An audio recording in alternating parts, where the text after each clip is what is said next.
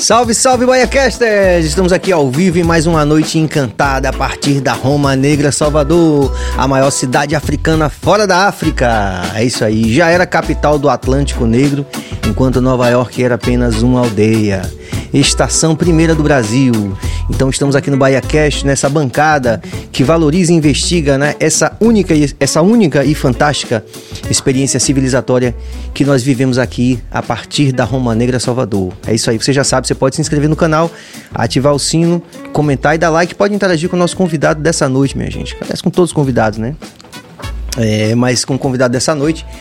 É, e aí eu já vou agradecendo a presença dele e família, que a Holanda tá aqui também, os bastidores também interagindo. Quem não tá aqui, não, não está interagindo, tá? Né? É, em nome de toda a nossa equipe, a gente agradece a presença deles aqui. Eu estou falando de Walterson Cabeça na direção técnica, Jorge Billy na direção geral.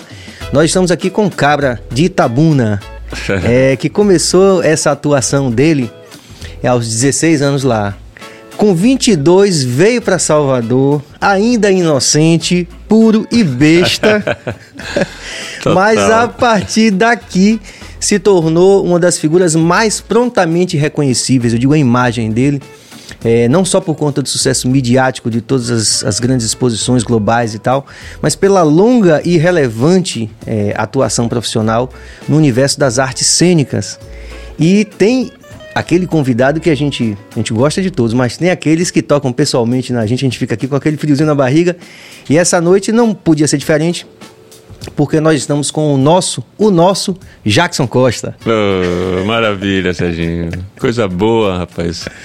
É, eu tô aqui ainda encantado com esse ambiente aqui, né? Com o cenário, mas com o ambiente que é criado aqui. A gente entra num espaço que tem uma energia, né? Uma atmosfera, né? Uma atmosfera poderosa, né?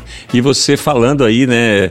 Me, fazendo já lembrar Itabuna, 16 anos, comecei com Mário Guzmão e eu olho aqui esse cenário e vejo tantos elementos aqui da cultura de Mário Guzmão, cachoeirano com quem eu comecei. Então o mundo dá voltas e a gente é bom a gente estar tá caminhando e perceber que a gente está no mesmo caminho, assim, né? É. Continuando a caminhada, né? E assim, muito grato, sabe, pelo, por esse convite.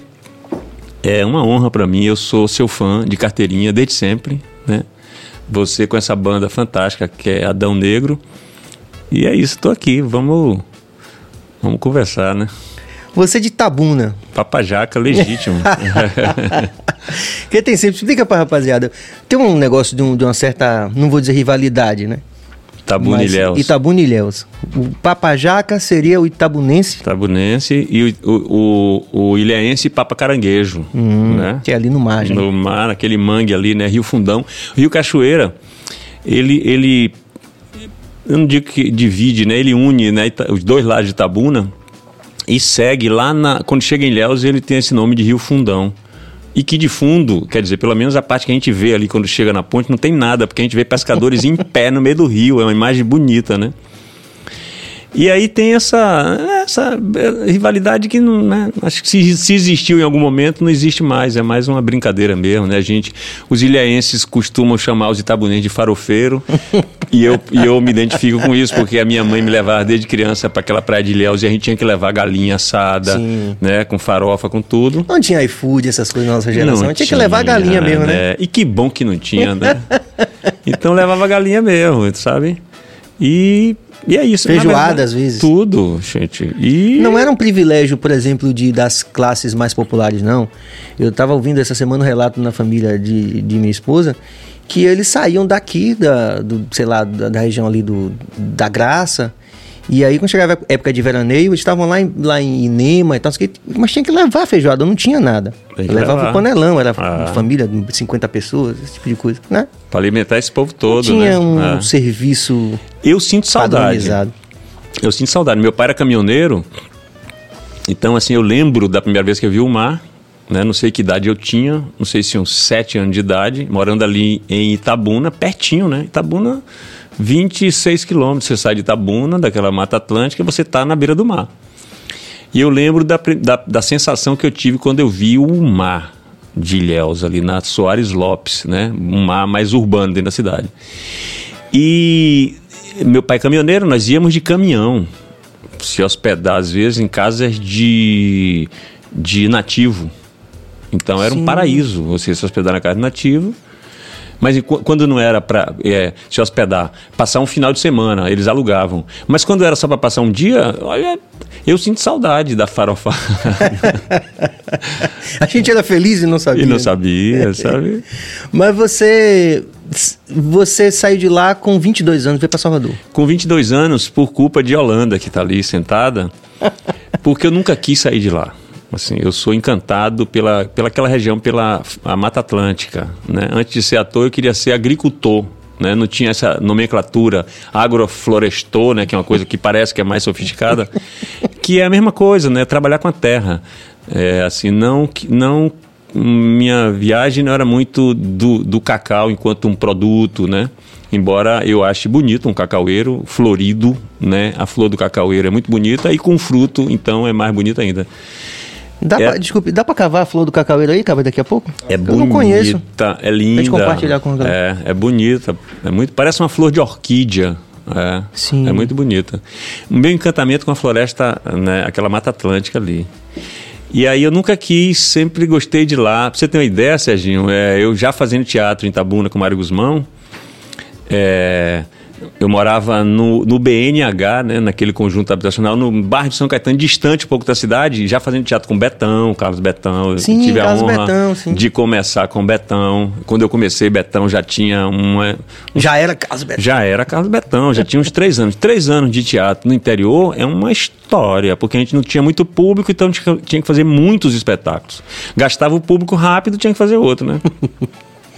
E Betão Então, já era conhecido. Betão já era conhecido. Então eu lembro de Betão indo lá no BNH, e o menino velho amarelo de Tabuna, que eu queria ser jogador de futebol, eu jogava bola o dia inteiro, me, me lembrando que eu tinha apresentação de teatro, que eu não, sabe? Eu gostava de fazer, mas não tinha essa. Compromisso, tá? Não, minha viagem era mais com a terra mesmo, de ser um plantador. Meu sonho ainda é ter um pedaço de chão, né? Assim, é um sítio, uma fazenda, que se, se for naquela região, melhor. Se for por aqui também, tudo bem. Mas você sabe que eu conversando, vendo o Sebastião Salgado, o grande Sebastião Salgado, falando sobre a obra dele, ele tem uma, uma série chamada Êxodo, se não me engano, onde ele É. investiga essa, esse movimento que principalmente a nossa geração eh, foi, digamos, cooptada a fazer, de eh, inchar os grandes centros, né? Na busca desse sonho, né? Exatamente. Eu sou apenas um rapaz latino-americano sem dinheiro no banco, né? Essa coisa de vir para estudar na cidade Sem parentes grande. importantes vindo do E interior. vindo do interior. Sou eu, meu amigo. Né? Eu também. É. E assim, ele investiga algo que foi um movimento global. Não aconteceu só aqui, né? E é interessante quando um artista faz uma proposta dessa e coloca pra gente algo que é, a gente às vezes intuitivamente já sabe, mas a gente, rapaz, é isso, isso aqui aconteceu mesmo. Dizer, nós, nós vivemos isso, né? Você saiu de lá, do contato com a terra. Aí hoje nós estamos vivendo um momento que é um certo, uma certa, é, digamos, eminência de completude dessa mandala, porque a gente agora quer ficar na terra, né? Exatamente. Agora a riqueza é o tomate É, orgânico. Opa. Exatamente. É, tudo antes Né? era orgânico, né? Assim, tudo antes, né?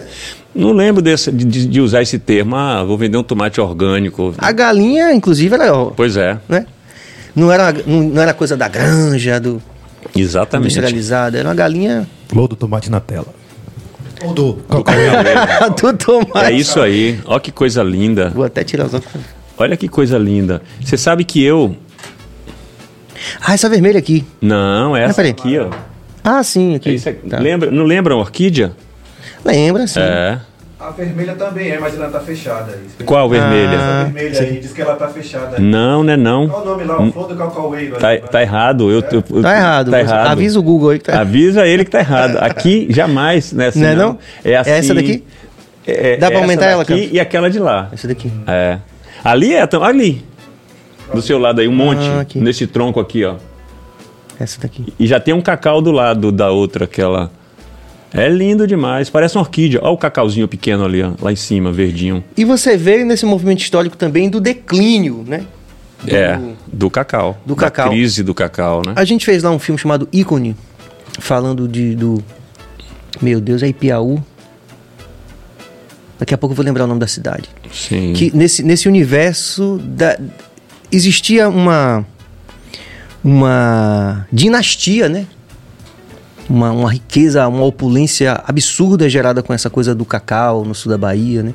Que irradiava, inclusive, para todo o Brasil, né? Exatamente. Você, se você veio para cá, coincidiu com já com um, dec- um certo declínio dessa. já estava já no declínio, né? Que é, eu acho que assim a- chegou no auge do declínio, se pode a gente pode falar o auge do declínio, né? Mas é pode falar. Quando eu já estava aqui, quer dizer daqui fui para o Rio, quando eu fiz a novela Renascer. Sim. E ironicamente, quando a, a Rede Globo vai para lá, porque dá uma visibilidade a uma região quando ela faz uma novela, ainda mais Renascer, que foi uma novela de um sucesso estrondoso. No- quando mostrou a novela, assim, só tava a, a região acho que tinha recebido a, a, a última cacetada para ir para lona, né? Assim, a dali a vassoura de bruxa tomou conta, né? Então Foi tipo o epílogo. é. Então, assim, eu- pessoas que eu conhecia, às vezes conheci, né? Ou, ou, ou conhecia meio, sabia da história, mas não era amigo. Mas tinha alguns amigos também que passaram a, a viver de coisas que eles sempre desprezaram. Por exemplo, lá a gente era comum a gente ouvir o ditado de que aqui, tal produto é muito barato, o preço de banana.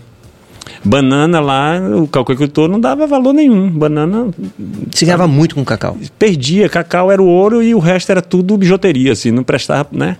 É, jaca, eu sou papa jaca, quando eu sou, uma Tem das frutas que eu jaca. mais gosto é jaca, muita jaca, mas muita O que jaca. diferencia uma jaca mole de uma jaca dura? É só o ponto de. A textura? o- Não, mas o ponto de amadurecimento? É o que- Não, não. É um- são gêneros, São subgêneros. dif- diferentes, exatamente. Jaca mole e jaca dura. Tem- é, muita gente não conhece, né? Por exemplo, jaca mole você abre com a mão. Pega aqui e abre. Sim. É fácil pra tudo. Jaca dura tem que ser de faca. Você não abre de Uhum. uma jaca só um cabra bem forte assim para abrir jaca. A textura é diferente, né? O sabor Agora, é parecido. Eu, eu, eu gosto muito mais da textura da jaca dura. Não gosto da... Mas é o seguinte. Jaca mole é- é meio- a textura você é não meio, é né? conhecedor, Sérgio. Porque é o seguinte. Estamos aqui com o nosso grande. É, eu fiz uma peça com, eh, com Betão na praça. Sim. Hum. Nós éramos narradores da peça chamada Itabuna Alves do Amor Divino, lá em Itabuna, que é a fundação da, fala da fundação da cidade. Sim. Jurema Pena, grande Jurema Pena, naquele projeto Chapéu de Palha, foi, foi lá montar essa peça junto com Mário Guzmão, Hum. né? Tinha uma cena que nós falávamos das jacas, os tipos de jaca, jaca mole, é jaca ouro, jaca mel, jaca manteiga. Se você comer uma jaca ouro, uma jaca mel, uma jaca manteiga, todas elas moles. Não tem como você, assim, se o cara não gostar, tudo bem. Mas tem gente que, por que eu tô dizendo isso? Tem gente que fala, ah, eu não gosto de jaca mole, que você põe na boca, aí tem uma dificuldade para engolir, aí é jaca pirão. Hum, É a textura da jaca, entendeu? Então. Mas a ja- jaca mole se subdivide em jaca ouro. Ouro, mel, né? Ouro, mel, pirão, manteiga. Que as que eu sei até aí, entendeu? Jaca Bom pra mel caralho. é um negócio maravilhoso, é uma coisa fina, sabe assim? Porque quando a pessoa, eu já ouvi várias pessoas desde lá, de lá pra cá, aqui em Salvador, eu já ouvi muita gente falar também. Não, eu não gosto porque se bota na boca É, e tem uma dificuldade pra né? en- engolir. Claro, tem jaca mole que é assim, mas não, não engole, cospe e passa pra outra jaca, entendeu? Eu mesmo faço isso. Mas a jaca dura eu curto. Jaca é- dura é uma maravilha. É uma só também, não Vou lhe dizer uma coisa, pra você entender o grau do que eu tô falando de jaca dura. Nós tínhamos uma turma de adolescentes lá nesse BNH, que tinha uma turma muito boa, que jogava futebol, tocava violão, tudo. E nós via- andávamos, fazíamos uma caminhada para a fazenda de um desses amigos, que era uma caminhada de 9 quilômetros para ir, 9 quilômetros para voltar. Pegava a estrada de barro e tudo. E lá na fazenda dele, que já era dentro do mato, acabava a estrada e a gente adentrava a floresta e tal. Lá nós desco- descobrimos uma jaca dura, que era assim, a jaca, certo? Eu andei 9 quilômetros de volta com a jaca na cabeça, mas era desse tamanho, meu amigo. Jaca boa. Só para você entender, eles foram na frente, eu estava com a jaca na cabeça, era pesada, então eu saindo da mata fechada para pegar a estrada, então era um caminhozinho muito estreito que era o caminho era feito pelo pisar das pessoas. E era pouca gente que passava ali, de vez em quando alguém ia lá. E eles foram na frente, aí quando eu tô com a jaca na cabeça, tinha uma cobra enrolada no caminho. Não dava para passar pelo lado, que era tudo mato alto. No meio do caminho tem uma cobra. Tem uma cobra, tem uma cobra no meio do caminhão.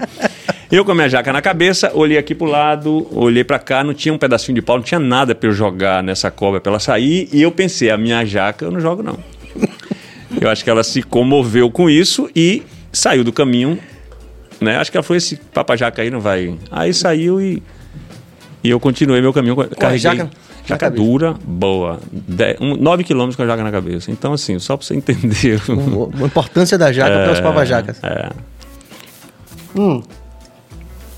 Você largou esse universo fantástico é, com tudo isso e veio para Salvador. Pra Salvador. Pra- fiz vestibular e Holanda. Por que não faz vestibular? Eu.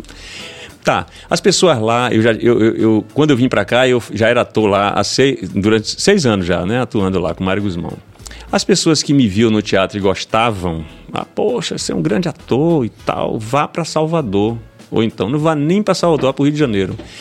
É, me vai descia, né? Imagina o elogio e tal. Entrava por aqui, saía por aqui, não tinha vontade nenhuma de sair de lá. Aí comecei a namorar com a Yolanda e tal, e Yolanda já morava, já, já tinha morado aqui, mas nessa época ela não morava aqui, eu acho que morava em Porto Seguro. Aí faz vestibular, aí tá, fiz. Passei, aí vim pra cá. Graças a Deus vim pra cá. Eu não queria vir- sair de, de Itabuna. Mas aí, graças a, a Deus, eu vim para Salvador, porque aqui eu me encontrei com uma cultura que no interior não tem e naquela época menos ainda, né? Que é a cultura do preto com o índio e todos os outros que aqui convivem, né? Então, Mário Guzmão levou para lá, para a região. Primeiro ele foi para Ilhéus, trabalhou acho que uns três anos na prefeitura de Ilhéus, na cultura. Depois tivemos a sorte dele ir para Itabuna, foi quando eu conheci ele. Ele é que levou para ali, para nós, a consciência mesmo do que é a cultura mesmo do negão, entendeu? Então, Alba Cristina, uma grande atriz, né, que já fazia teatro com o Betão antes de eu ser ator, quando eu cheguei eles já, já existiam. Alba, Alba Cristina não sabia, assim, não tinha consciência do que é ser negra, sabe? Não sabia, porque era a opressão mesmo ali naquela região. E ela Isso é diz isso, incrível, assim. né? Hoje, assim, ela é uma grande atriz e, além de ser uma grande atriz, por conta também de Mário Guzmão, é uma Ialorixá, Ah, né? Lá na região, né? Então, assim, eu tive essa sorte de vir para Salvador e depois de conhecer um pouco Salvador, eu saí muito rápido daqui para ir fazer novelas. E, mas eu não Ah, foi rápido assim? foi rápido, foi assim. que idade você começou a falar? Novela com 24 anos. Então É, eu cheguei aqui rápido. com 22, estudei dois anos e pouco na, na, na, na- na universidade, né, na escola de teatro. E quando eu saí daqui para fazer televisão, eu fiquei preocupado porque é, eu não tinha vivenciado ainda a cultura muito- com muita intensidade de Salvador. Né? Estudando na escola de teatro, aí comecei a fazer teatro, espetáculos em paralelo, e aí fui para o Rio de Janeiro. Isso eu falei, eu não, não formei ainda uma identidade cultural soteropolitana, né? E aí eu sempre voltei e escolhi essa cidade para morar. Então eu moro aqui com todas as dificuldades que essa escolha, Sim, né? sim, sim.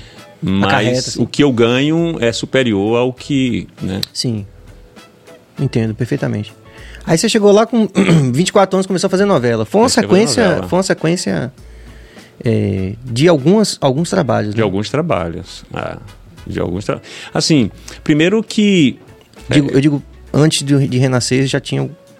de- você fala de, é de- eu, na, na televisão. Sim. Antes de renascer, eu fiz Pedras foi Pedra, que foi a primeira novela. Sim, sim. E aí, na sequência, veio Renascer. Pronto. né? Dentro da novela Pedra sobre Pedra, é uma peça de teatro chamada Alto de Nossa Senhora da Luz, que Luiz Fernando Carvalho me viu no teatro aqui. Foi ele que me levou para a Rede Globo.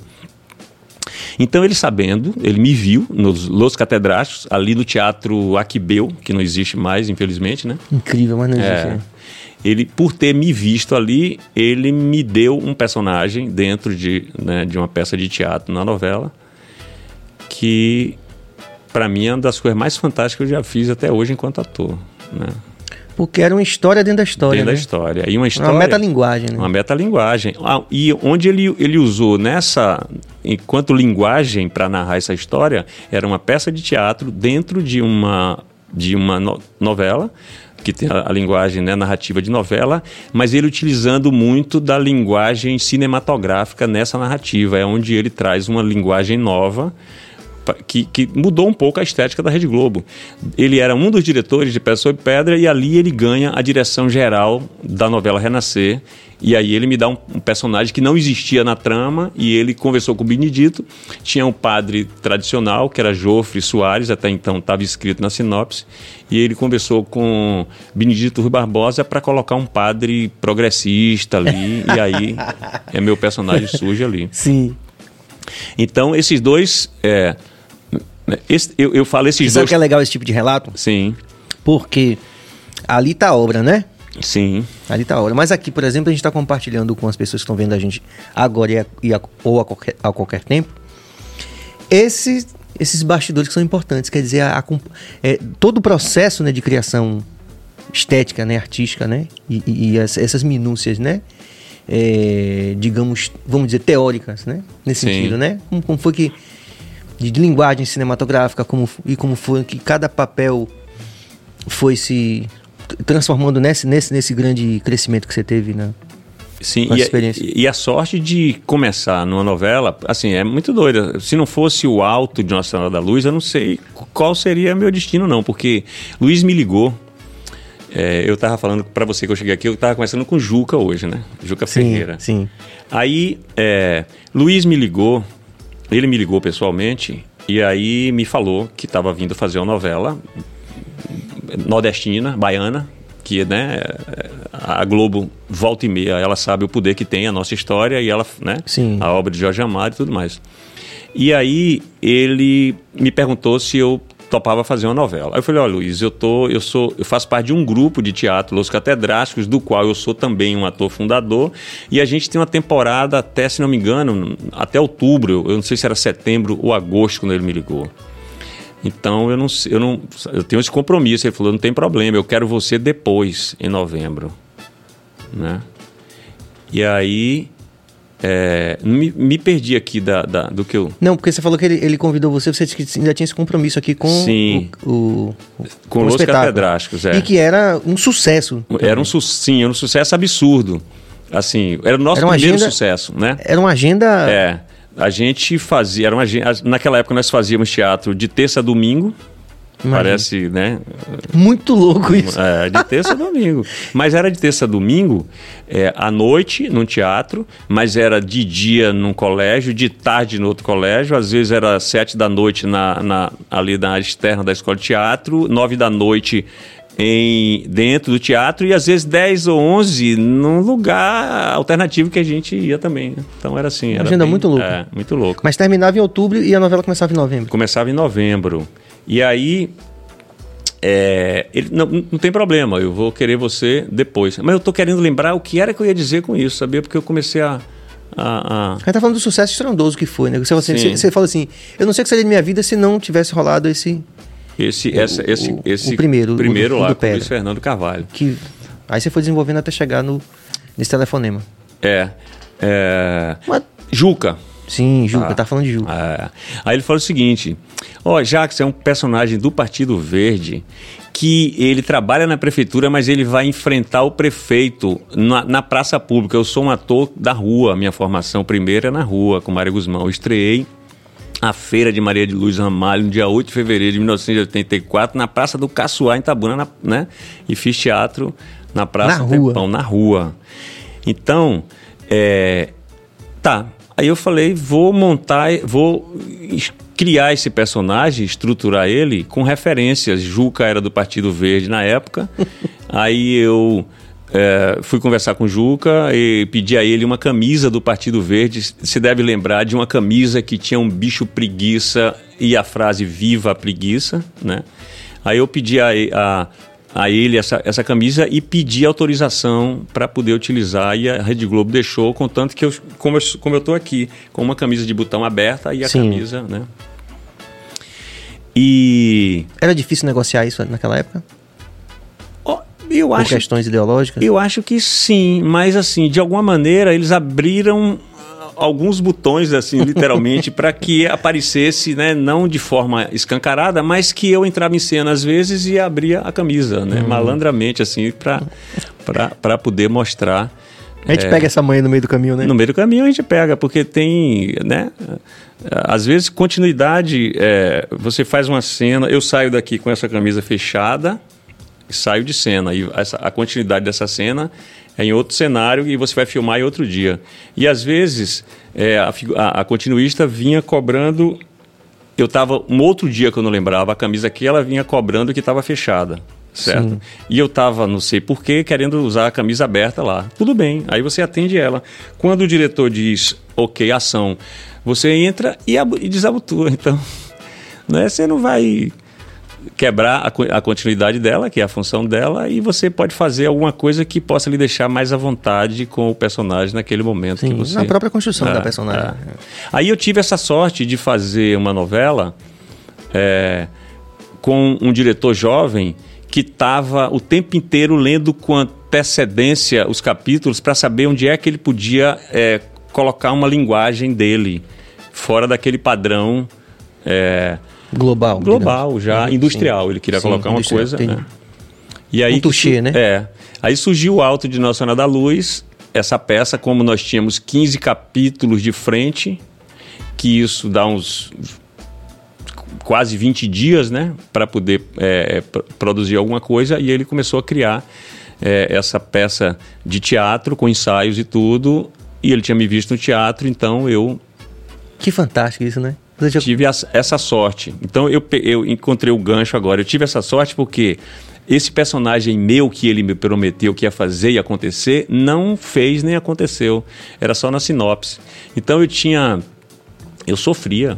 Eu, eu, eu tinha vergonha de sair na rua porque eu estava fazendo um personagem que ele praticamente não existia porque não tinha conflito. A ponto de Nelson Xavier, que era meu pai, na novela, chegou pra mim, tipo, um mês de novela, falou: Jackson, é, eu posso te falar uma coisa? Eu falei: pode. Ele falou assim: se eu te falar, você não conta pra ninguém? Eu falei: não conto. Se você contar, eu digo que é mentira. Então, como ele já tá no andar de cima e eu posso contar, mesmo que ele tivesse aqui, eu não Conte, teria conte, problema conte, ele contar. Eu falei: Nelson, olha. é, o que é? Ele falou assim: procura motivação pra Ulisses, que era o personagem que eu fazia, que ele não tem nenhuma. Aí eu falei, Nelson, olha, eu já sinto que não tem. Eu, tô em cena e se tirar não faz diferença. Mas ouvindo de você, que tem uma experiência, né? Aí ele falou assim: procure, é, quando estiver em cena, uma coisa que muitos atores fazem em novela. Dá uma olhada para uma moça bonita que está na cena, porque o autor às vezes vê isso e vai criando a partir dali, né? Só que não é assim tão fácil assim, né? Não... E e. Rapaz, eu acho que eu tô. não, mas daqui a pouco a gente Ah. recupera. Tem uma coisa que eu queria lhe perguntar, que eu acho é uma coisa pessoal minha mesmo. O papel do continuista, cara. Assim, a maioria das pessoas talvez que estão vendo a gente, né, que, não, que não, não, não pensam nessa perspectiva profissional de fazer o que você faz, o que, que a gente faz, né, do palco e tal, talvez não, não consiga é, enxergar a importância de um profissional que é continuista, né? Conta, conta pra gente, assim, com quem você trabalhou na Globo e, e, e, é- e em, que, em, que, em que medida era fundamental o papel de um bom continuista que você queira... É interessante, é, Serginho, e você sabe disso, né? Que assim, no- o cinema e a TV é a, a equipe, é um trabalho de equipe, né? No teatro também, né? Assim, enfim, não o continuista em si, mas todos os profissionais que cercam um, um espetáculo, né?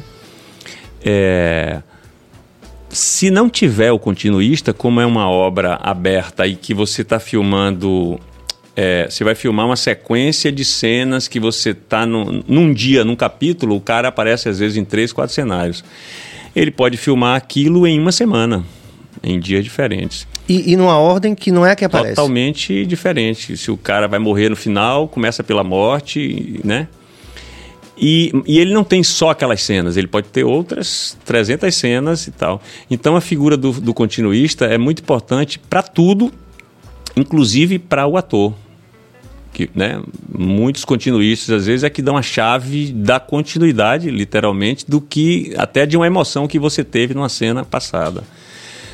Não quer dizer, não é só o figurino, se a sua camisa estava fechada, estava aberta. Não, exatamente. E aí depender de cada profissional, né? De- tem continuista que funciona ali como quase que um diretor para você em algum momento, né? É quem traz para você o feedback Sim, sim, daquilo sim, que você fez, né? Ou seja, talvez não esteja na descrição da- das funções dele, mas ele acaba Ele acaba, né? multidisciplinarmente. Exatamente. E isso nesse- pode servir para todas as funções, né? Assim, de ser coautores do todo, né? Do todo. Então, assim, é, é bonito quando você tem a possibilidade de trabalhar né, numa equipe grande, onde cada um é, faz o seu e faz né, é, da melhor maneira possível. É contratado, às vezes, também por isso, né, por, por ser bom no, no que faz.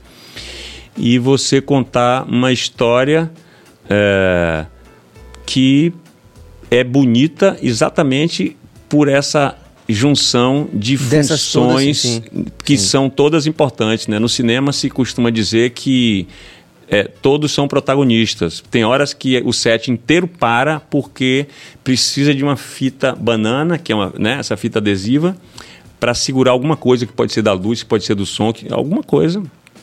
E para todo mundo, sabe? E aí, naquele momento, aparece o protagonista daquele momento, que é uma pessoa que aparece com a fita e vai lá, sabe? Então é um trabalho muito bonito, um trabalho de, de equipe e que eu tive a felicidade de começar fazendo teatro em grupo, que é onde se caracteriza isso de né? Você Sim, tem uma banda que de- é uma é, família né? coletiva. de muito tempo e você sabe a diferença que é quando você está tocando com a sua banda e quando você está tocando por aí com outros músicos que por mais maravilhoso que seja com a sua né com seu time com a sua trupe com a sua tribo né é diferente também por isso né pelas funções que cada um exerce né Sem dúvida, é fundamental. Tem um. Você falou em diferença. é, você, como ator, você percebe uma diferença entre novela, filme, atuar em uma novela, atuar num filme, atuar num teatro? E você tem alguma preferência por, por desses três aí? volta e meia me, me fazem essa pergunta, porque é uma pergunta interessante, né?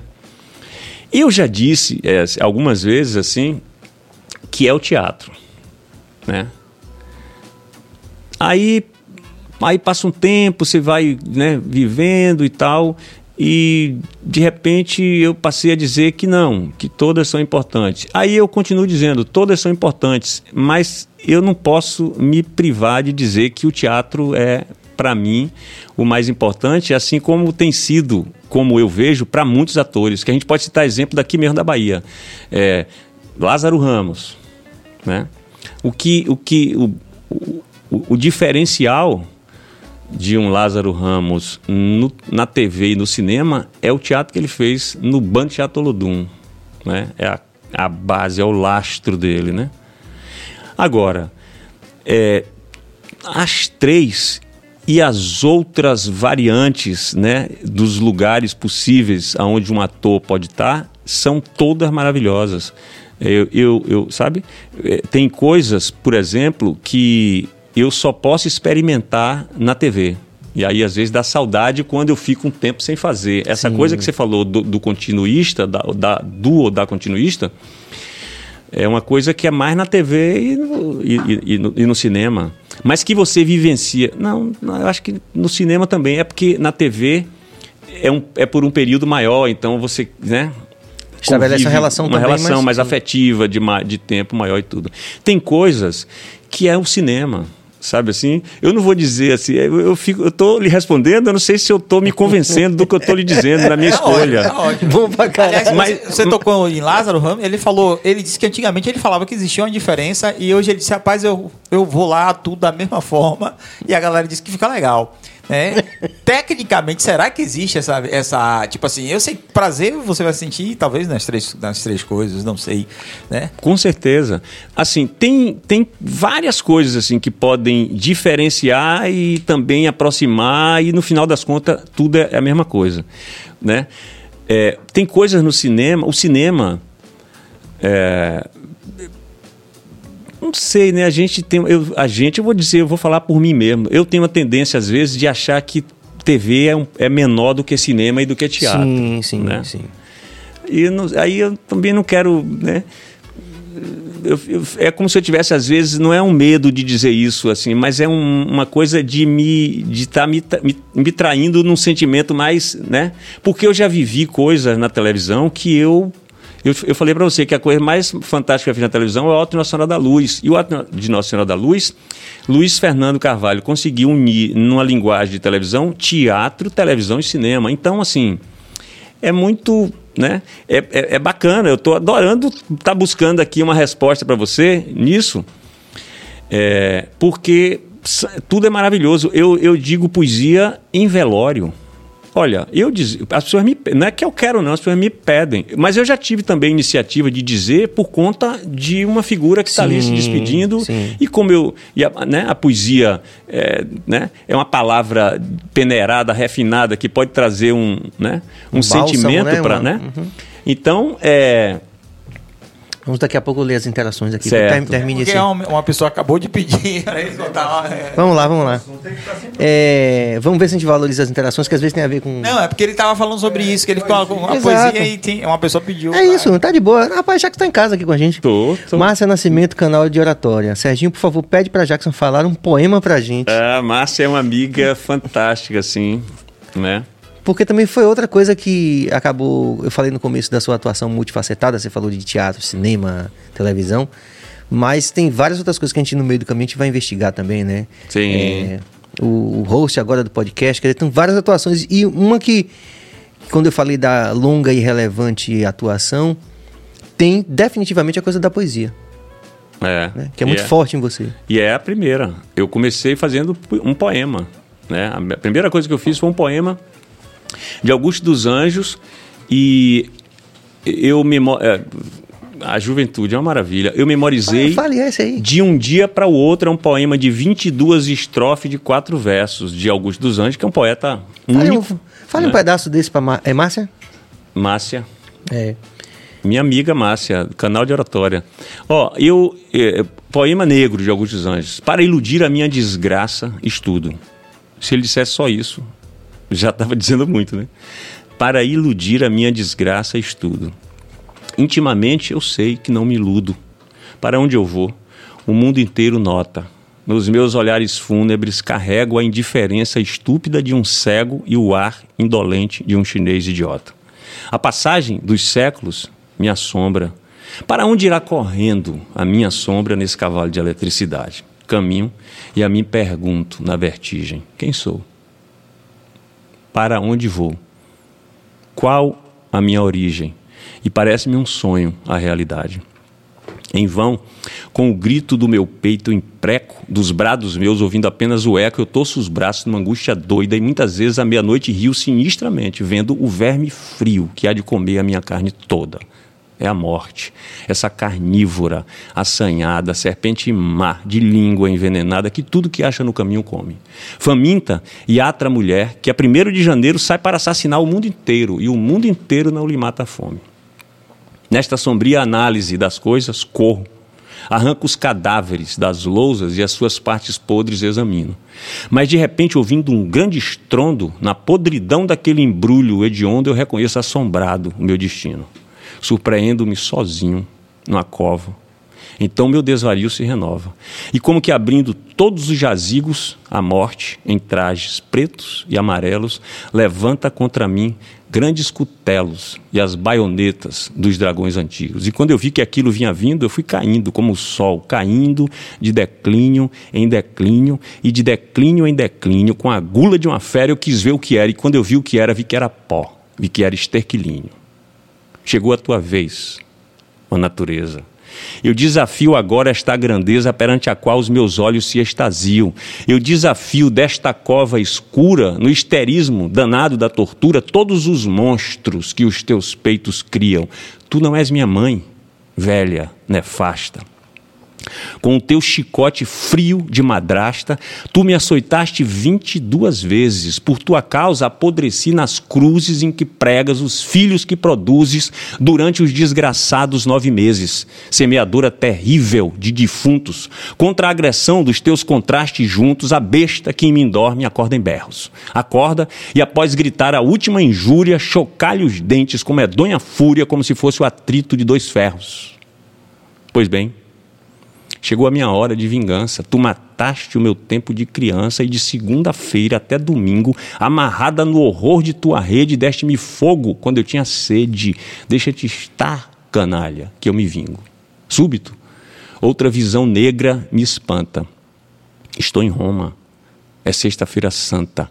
A treva invade o obscuro orbe terrestre. No Vaticano, em grupos prosternados com as longas fardas rubras, os soldados guardam o corpo do divino mestre. Como as estalactites da caverna, cai no silêncio da cidade eterna a água da chuva em largos fios grossos. De Jesus Cristo resta unicamente um esqueleto e a gente vendo, a gente sente a vontade de abraçar-lhe os ossos. Não há ninguém na estrada da ripeta. Dentro da igreja de São Pedro, quieta, as luzes funerais arquejam fracas. Roma estremece. Além, num rumor forte, recomeça o barulho das matracas. A desagregação da minha ideia aumenta. Como as chagas da morféia, o medo, o desalento e o desconforto paralisam-me os ciclos motores. Na eternidade, os ventos gemedores estão dizendo que Jesus é morto. Não, Jesus não morreu. Vive na serra da Borborema, no ar da minha terra, na molécula e no átomo. Resume a espiritualidade da matéria e é ele que embala o corpo da miséria e faz de cloaca uma urna de perfume. Na agonia de tantos pesadelos, uma dor bruta puxa-me os cabelos, desperto. É tão vazia a minha vida. No pensamento desconexo e falho, eu trago as cartas confusas de um baralho e um pedaço de cera derretida. Dorme a casa, o céu dorme, a árvore dorme, eu, somente eu, com a minha dor enorme, os olhos ensanguentos na vigília e observo, enquanto o horror me corta a fala, o aspecto sepulcral da austera sala e a impassibilidade da mobília. O meu coração, como um cristal, se quebre, o termômetro negue a minha febre, torne-se gelo todo o sangue que me abrase e eu me converta na cegonha triste que das ruínas de uma casa assiste ao desmoronamento de outra casa. Ao terminar este sentido poema, onde eu vazei a minha dor suprema, eu tenho os olhos em lágrimas imersos, rola-me na cabeça o cérebro oco. Porventura, meu Deus, estarei louco? Daqui por diante, eu não farei mais versos. Augusto dos Anjos.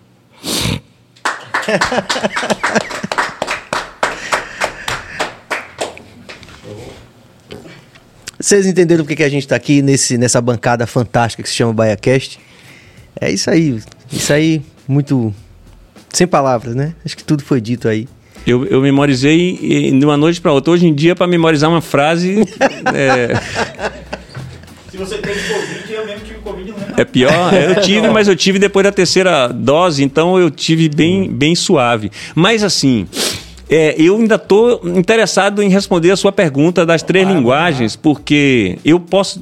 Porque me veio uma coisa que eu quero falar, que é o seguinte: o teatro é a base de tudo. Porque o teatro é antes de tudo. Né? O teatro é televisão, o teatro é cinema. Né? Ele abarca essas linguagens todas, né? E, e você sabe disso. Eu estou falando isso para quem sabe, né? É, o teatro não existe sem música. Não existe, tem, eu acho que não existe nenhuma arte sem a música, Serginho. Eu estou dizendo isso assim para você porque, né? É. Não existe nenhuma arte sem música, porque né, tem que ter silêncio, tem que ter uma dinâmica, tem que ter ritmo na fala, tem que ter na tem, É tem isso, tudo, é isso é que é fascinante que a gente vendo aqui, a gente vê todas essas um conjunto de técnicas que produzem essa imagem, né, das palavras, né? Exatamente. O ritmo, a entonação, é, é tudo muito muito divino, cara. Divino. Exatamente. E no teatro tem tudo isso, né? E assim, e a palavra, né? Você falou é texto, é. divino, É. a palavra é, né? A palavra não tem o Jesus, né? Que a, a palavra, o verbo encarnado Sim, é sim. divino, é, sabe? É, Adão Negro eh, tem uma música que é, né? eh, Que é, que é um som que chega no sentimento, mas tem uma palavra, meu amigo, né? Assim, quando É. você vê uma multidão diante da banda Adão Negro, de que, de sei lá de quantos, 5 mil, 10 mil, 15 mil pessoas cantando todas as letras, né, com, com, a, com a consciência de que aquele cantar, daquelas pessoas que estão cantando, leva elas para uma outra dimensão Sim, e tira sim, de um sim. lugar que às vezes é um lugar de não poder quase nada. Então a arte coloca nesse É. lugar de poder, né, pelo menos sair daquele lugar, Sim. né? E como e como é como tra- transformador, né, da nossa sociedade, acho que a arte, aí, todos nós, né? Todas as artes, né? Transformador da sociedade, né? Quanto a gente vê com muita frequência o artista ser essa antena à frente do seu tempo, né? ele propõe lá na frente, aí vai- aquilo vai criar uma dinâmica crescente que vai gerar mudanças, como a gente está vendo, inclusive, na sociedade hoje. É, eu estou dividido entre fazer uma pergunta e valorizar aqui a interação, as interações, mas vamos valorizar as interações. Eu quero ter uma pergunta que eu não quero perder, que eu acho que é super relevante Deixa eu nesse agradecer momento. a Márcia, né? Porque É, eu nem pensei eu que também, eu fosse obrigado. dizer esse poema. Todo né? mundo É, deve agradecer, a é. todo mundo, gente. Agradece a Márcia aí, porque, sem dúvida, um dos grandes momentos aqui do Bahia Cast, eu não tenho é, vergonha nem nenhuma, é, nenhuma travação de dizer isso, não, porque acho que a gente tá aqui pra isso, entendeu, Jackson? Tá aqui pra isso. É isso que move a gente realmente, né? Eu acho que o Bahia Cast é, tem essa, essa perspectiva, né, que, que é um, um valor que a gente não abre mão e que isso tem um preço. E eu acho que essa coisa do valor e do preço é algo que está muito inscrita na sua própria história. A gente vai falar disso daqui a pouco. Vamos valorizar as interações, Cabas. Maria Alice de Carvalho Pia, boa noite, BaiaCast. Grande e super talentoso ator Jackson, você é maravilhoso. Grato, Maria Alice. É, Zico Itabuna, oh. Jackson Costa, Quinho, é, é da, da tem infância. É, eu sou Quinho e ele é Ziquinho, um grande amigo, uma figura fantástica. Jogava bola Jogava junto. bola e muito e a gente apelidou de Zico, né? Ah, Ziquinho porque jogava bola? Ziquinho porque jogava bola. Jogava muito mesmo? Muito, muito. E você jogava bem? Eu perguntei se Edson Gomes se ele jogava, ele disse que jogava mesmo. É, eu, ó, eu eh, depois que passou o tempo, a gente pode dizer que jogou porque não tem nem nada para Eu queria ser jogador Não tem como desmentir, né? Eu queria ser jogador de futebol. Jogava bola o dia todo. Eu comecei a correr com 14 anos para me preparar fisicamente para poder jogar futebol. Meu sonho era jogar. Fui fazer teste no Itabuna. Hum. Mas eu já peguei nos, os testes naquela virada de que o Brasil perdeu aquela Copa de 82, 78, Você nasceu num, 82, num ano de uma Copa e- e- 66. bem, bem, É, bem difícil pra gente, né? é, é, é. Exatamente. Quatro anos depois, Mas aí na sua época que você tava justamente 70, pensando né? nisso, 70 fomos campeões. continue. Aí você tava, Eu- tava eu- tendo essa virada, virada, fale disso. Porque é, quando o Brasil perdeu 78 e 82 com aquela seleção fantástica. É. Não, eu, eu nunca me Não é? recuperei daquilo. que eu não, não consigo. Eu tanto não me recuperei, me recuperei que eu confesso que eu não tenho mais um encantamento pelo futebol, porque ali foi que foi o futebol brasileiro. Não é que eu não tenha, mas assim, eu quando começa um time ou a, a própria seleção crescer, crescer, aí eu acompanho, mas para ficar vendo a- o Daquele sofrimento da derrota que é uma derrota política, aí eu também não quero Sim, sofrer, sim. né? Porque foi onde disseram que futebol arte não, não ganha Rapaz, você sabe que eu passei a vida toda assombrado por essas, por esse trauma. A palavra é essa que eu tenho. Até. Eu tenho um vizinho psicólogo, é, Ban, um cara que eu também quero que ele venha aqui falar também, um cara fantástico. Aí ele não teve papas na língua pra me dizer, ah, você é traumatizado. Aí porque eu não gostei na hora. Eu falei, não, mas ele tá certo, é um trauma mesmo, né? Isso é a definição. É. Mas aí era uma coisa tão intuitiva minha, assim, que eu falava de vez em quando, quando alguém perguntava, tinha um contexto. E depois eu vi um documentário que, tipo, foi um, um documentário, tipo, foi minha, tipo, porra, consegui a confirmação de que não era um- uma coisa tão absurda. Porque um documentário falando que aquela partida mudou o futebol mundial. Mudou. Muita gente não conseguiu se recuperar, não foi só eu não. Então também É. tô numa categoria, tipo, O Pepe, né, o, o, o- agora, agora que esqueceu foi o, o, o, o Guardiola, ele fala que o esquema tático que ele usa é o de Tele, né, da- de 82. Olha, Rapaz, porque as pessoas falam do Barcelona, né? Tá, é, é, é bom. de Ilhéus, É, é, só que, é, o Dilhéu... No Dilhéu deve ser melhor ainda, né? Porque... é, olha, ah, os, os jovens hoje, ah, o Barcelona, o Barcelona... Quem viu a, a seleção de, 80, de 78 e 82 jogar... É a base, a, né? O Barcelona uh, foi beber naquela fonte lá. Alguém que, que né? É, o Guardiola. o Barcelona mesmo, não o de Ilhéus. É, Pepe o, o Guardiola. Barcelona mesmo. fala- O Pepe Guardiola ele fala sobre isso. Diz, Não, Porque- é, a minha inspiração foi de 82 Tele. É, e, tem um, e tem um detalhe que eu, que eu penso que é o seguinte: é, é, para mim era muito mais arte. É muito mais arte o futebol brasileiro, quando ele é jogado naquela, com aquela liberdade, né?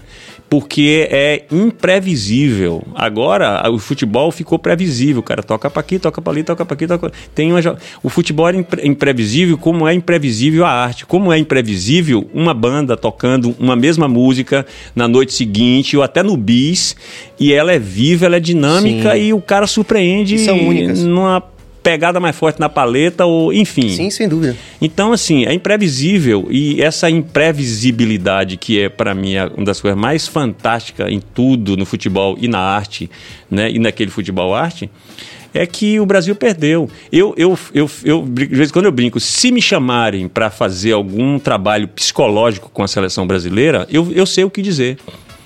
É o seguinte, vamos resgatar o espírito de Mané Garrincha. Porque Mané Garrincha tem várias coisas em Mané Garrincha que o brasileiro pode aprender em vários aspectos. Não precisa ser jogador de futebol, né? Ele primeiro tem uma coisa que é o seguinte: para ele todo jogador é João. Então, ho- hoje em dia, o cara falar o jogo é contra a Alemanha. A gente não sabe como é que vai ser o Brasil enfrentando uma Alemanha numa, numa- numa próxima final de Copa. Pode ser que o cara se trema todinho. Garrincha não, porque é João. Tudo é João. Então, a Argentina é João, é, o- a, a laranja mecânica lá é Sim. João, tudo é João. Ou seja, ele enfrenta de igual, né? sem medo nenhum. É, Garrincha, o- o- os técnicos brigavam com ele porque cadê Garrincha? Não está treinando. Não estava treinando ali, mas ele tava, ia de carro, sei lá, de ônibus ou de quê, e aí via um, um, um babinho ali, um futebol no campo de várzea, descia e ia jogar. Ou então ia pegar passarinho. Né? Essas histórias todas dele que o cara tá ali para pegar passarinho e, e na natureza, e algum nível é, ele vai ter de preparação psicológica melhor do que o jogador que é show business que está preocupado só com o, com o contrato, com o salário e tal. É, enfim, e Fora- ele. E tem um- um- uma outra coisa que para mim é importante, que é o seguinte: essa, essa coisa que tem, tem- muitos jovens não sabem que essa, essa gentileza de um jogador que sei lá, um, tá com a, a, a, bola no campo, o time tá com a bola e um outro jogador se machuca e o cara joga a bola fora e outro dá, foi Garrincha que inventou, porque ele deu um drible, não, não lembro qual foi o jogo, mas ele deu um drible no cara que o cara se tabacou todo no chão e ele podia fazer o gol, mas ele não quis fazer o gol, ele jogou a bola fora, né? E aí o time deu a, a, a bola de volta para ele. Então o cara é tão fantástico que ele criou essa gentileza no futebol, né? Então, assim, eu diria isso. Vamos resgatar o espírito de Garrincha para não acontecer o que já aconteceu em Copas do Mundo, que você vê Ronaldo, Fenômeno, você vê vários jogadores que você fala aconteceu alguma coisa. Será que deram alguma droga, alguma coisa? E é, é psicológico, né? Assim, então, vamos é, resgatar no, no Brasil, para tudo, o espírito de Mané Garrincha, né? Que era um gênio, né? E você tem algum time? é, no caso, eu sei que tá bom, Além do- geralmente o pessoal torcia pra Vasco, Flamengo e tal, mas você tem algum time assim de. Vasco. Vasco. né? Você já foi o primeiro que você falou. Por quê? Mas eu, meu pai era vascaíno, né? Meu pai morreu, eu Ah. tinha 10 anos. Depois que eu fui tomando uma consciência, assim, né? De... Aí eu falei, eu vou to- continuar torcendo pro Vasco em homenagem a meu pai. Mas, assim, é mais simbólico. Não sofro, sabe? Não sofro, assim. Depois também não, não, eh, não, não, não criei aqui um vínculo como o torcedor do Bahia e do Vitória, que é uma das coisas mais fantásticas que tem no futebol brasileiro, né? Não é? É, Eles são independentes do, do resto do Brasil, assim, né? São independentes. Sim, isso é bom. Né? E, e com e coisas fantásticas, assim, essa, essa ideia de que, que é a, a torcida que entra pelo mesmo portão, né? Cada um vai pro seu canto, depois volta e se encontra ali, né? Sim. Antigamente tinha sim. que a galera se encontrava. É. Não sei por que acabaram. É, depois Porque- de eu ter visto essa experiência em, em outros lugares, eu realmente comecei a valorizar muito isso daqui. Isso aí é que um, né? Isso poderia ser talvez mais amplificado, talvez pela, né, talvez pela atuação de, dos profissionais, pessoal de imprensa e tal, porque isso é uma coisa que está se perdendo, né? É um valor, violência, é. né? É, é. Inclusive esse, esse atentado que. Foi um atentado, né? Que, que, que o time sofreu recentemente, foi algo bizarro. Vamos continuar nas interações, porque Enquanto esse, isso, esse negócio do, do futebol é, uma, é, é um caminho aí que vai. Exato. Jackson, tem alguma obra assim próxima sua de tipo, você fala assim, poxa, por que não me chamaram pra fazer esse? Pode ser no teatro, no cinema ou novela. Pô, por que não me chamaram? Cara, meu amigo não me chamou pra fazer. Tinha que, tá, tinha que ter participado disso aí. Eu acho que ele, ele tem uma bola de cristal ali, né? Ele tem alguma, né? Tem várias. Assim, é, E, e não só coisas que eu acho que eu, que eu me identifico, eu gostaria de fazer, como inúmeras pessoas falam, essa novela é a sua cara, Sim. esse filme é a sua cara, sabe? E outra, outra coisa. Alto da Compadecida mesmo, eu acho que as pessoas devem falar, ah, você fez Alto da Compadecida.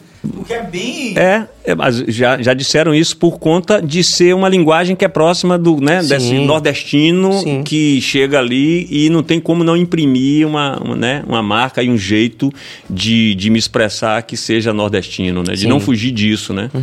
É, assim como tem também outras coisas que eu tenho pensado de vez em quando. Eu tenho muito mais coisas no meu currículo que eu não fiz e cheguei próximo de fazer, quase fazia, do que as coisas que eu fiz. Então, assim, Como o que, por exemplo? várias coisas, vários filmes, testes que eu perdi. Se eu for contar a quantidade de testes que eu. E eu sou. Eu, assim, tem uma coisa que é. Eu, s- todos os personagens que eu fiz, que agradou muito as pessoas e que chegaram até a me agradar, se eu fizesse teste, eu perderia.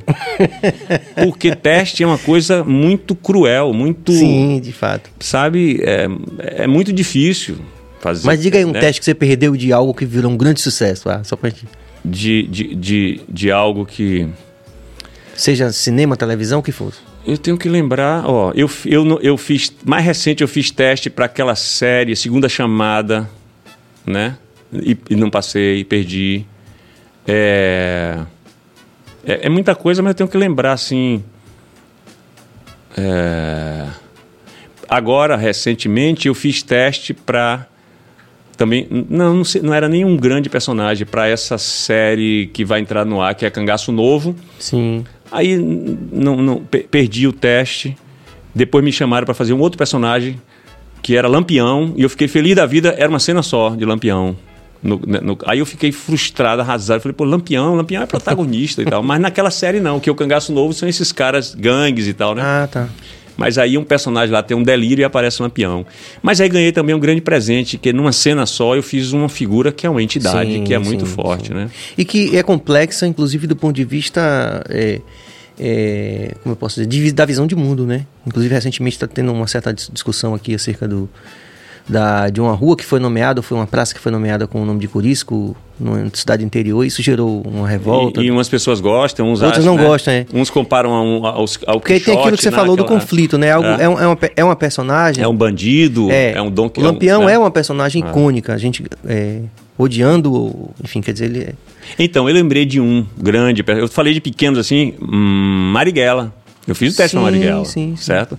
E quando me chama para fazer Marighella, para fazer um teste, é porque sabe que eu, em algum nível, sou Marighella. Porque assim, não é, é, ah, um personagem, é um, é um personagem que traz uma história, que traz uma coerência, que traz um- uma ideologia, né? Que traz, um, carrega com ele assim, é, uma, não sei se uma bandeira assim, né? Um, e então tem atores que você sabe que tem a força para fazer determinados personagens, mais do que outros atores que muitas vezes é até mais extraordinário do que aquele ator em vários aspectos.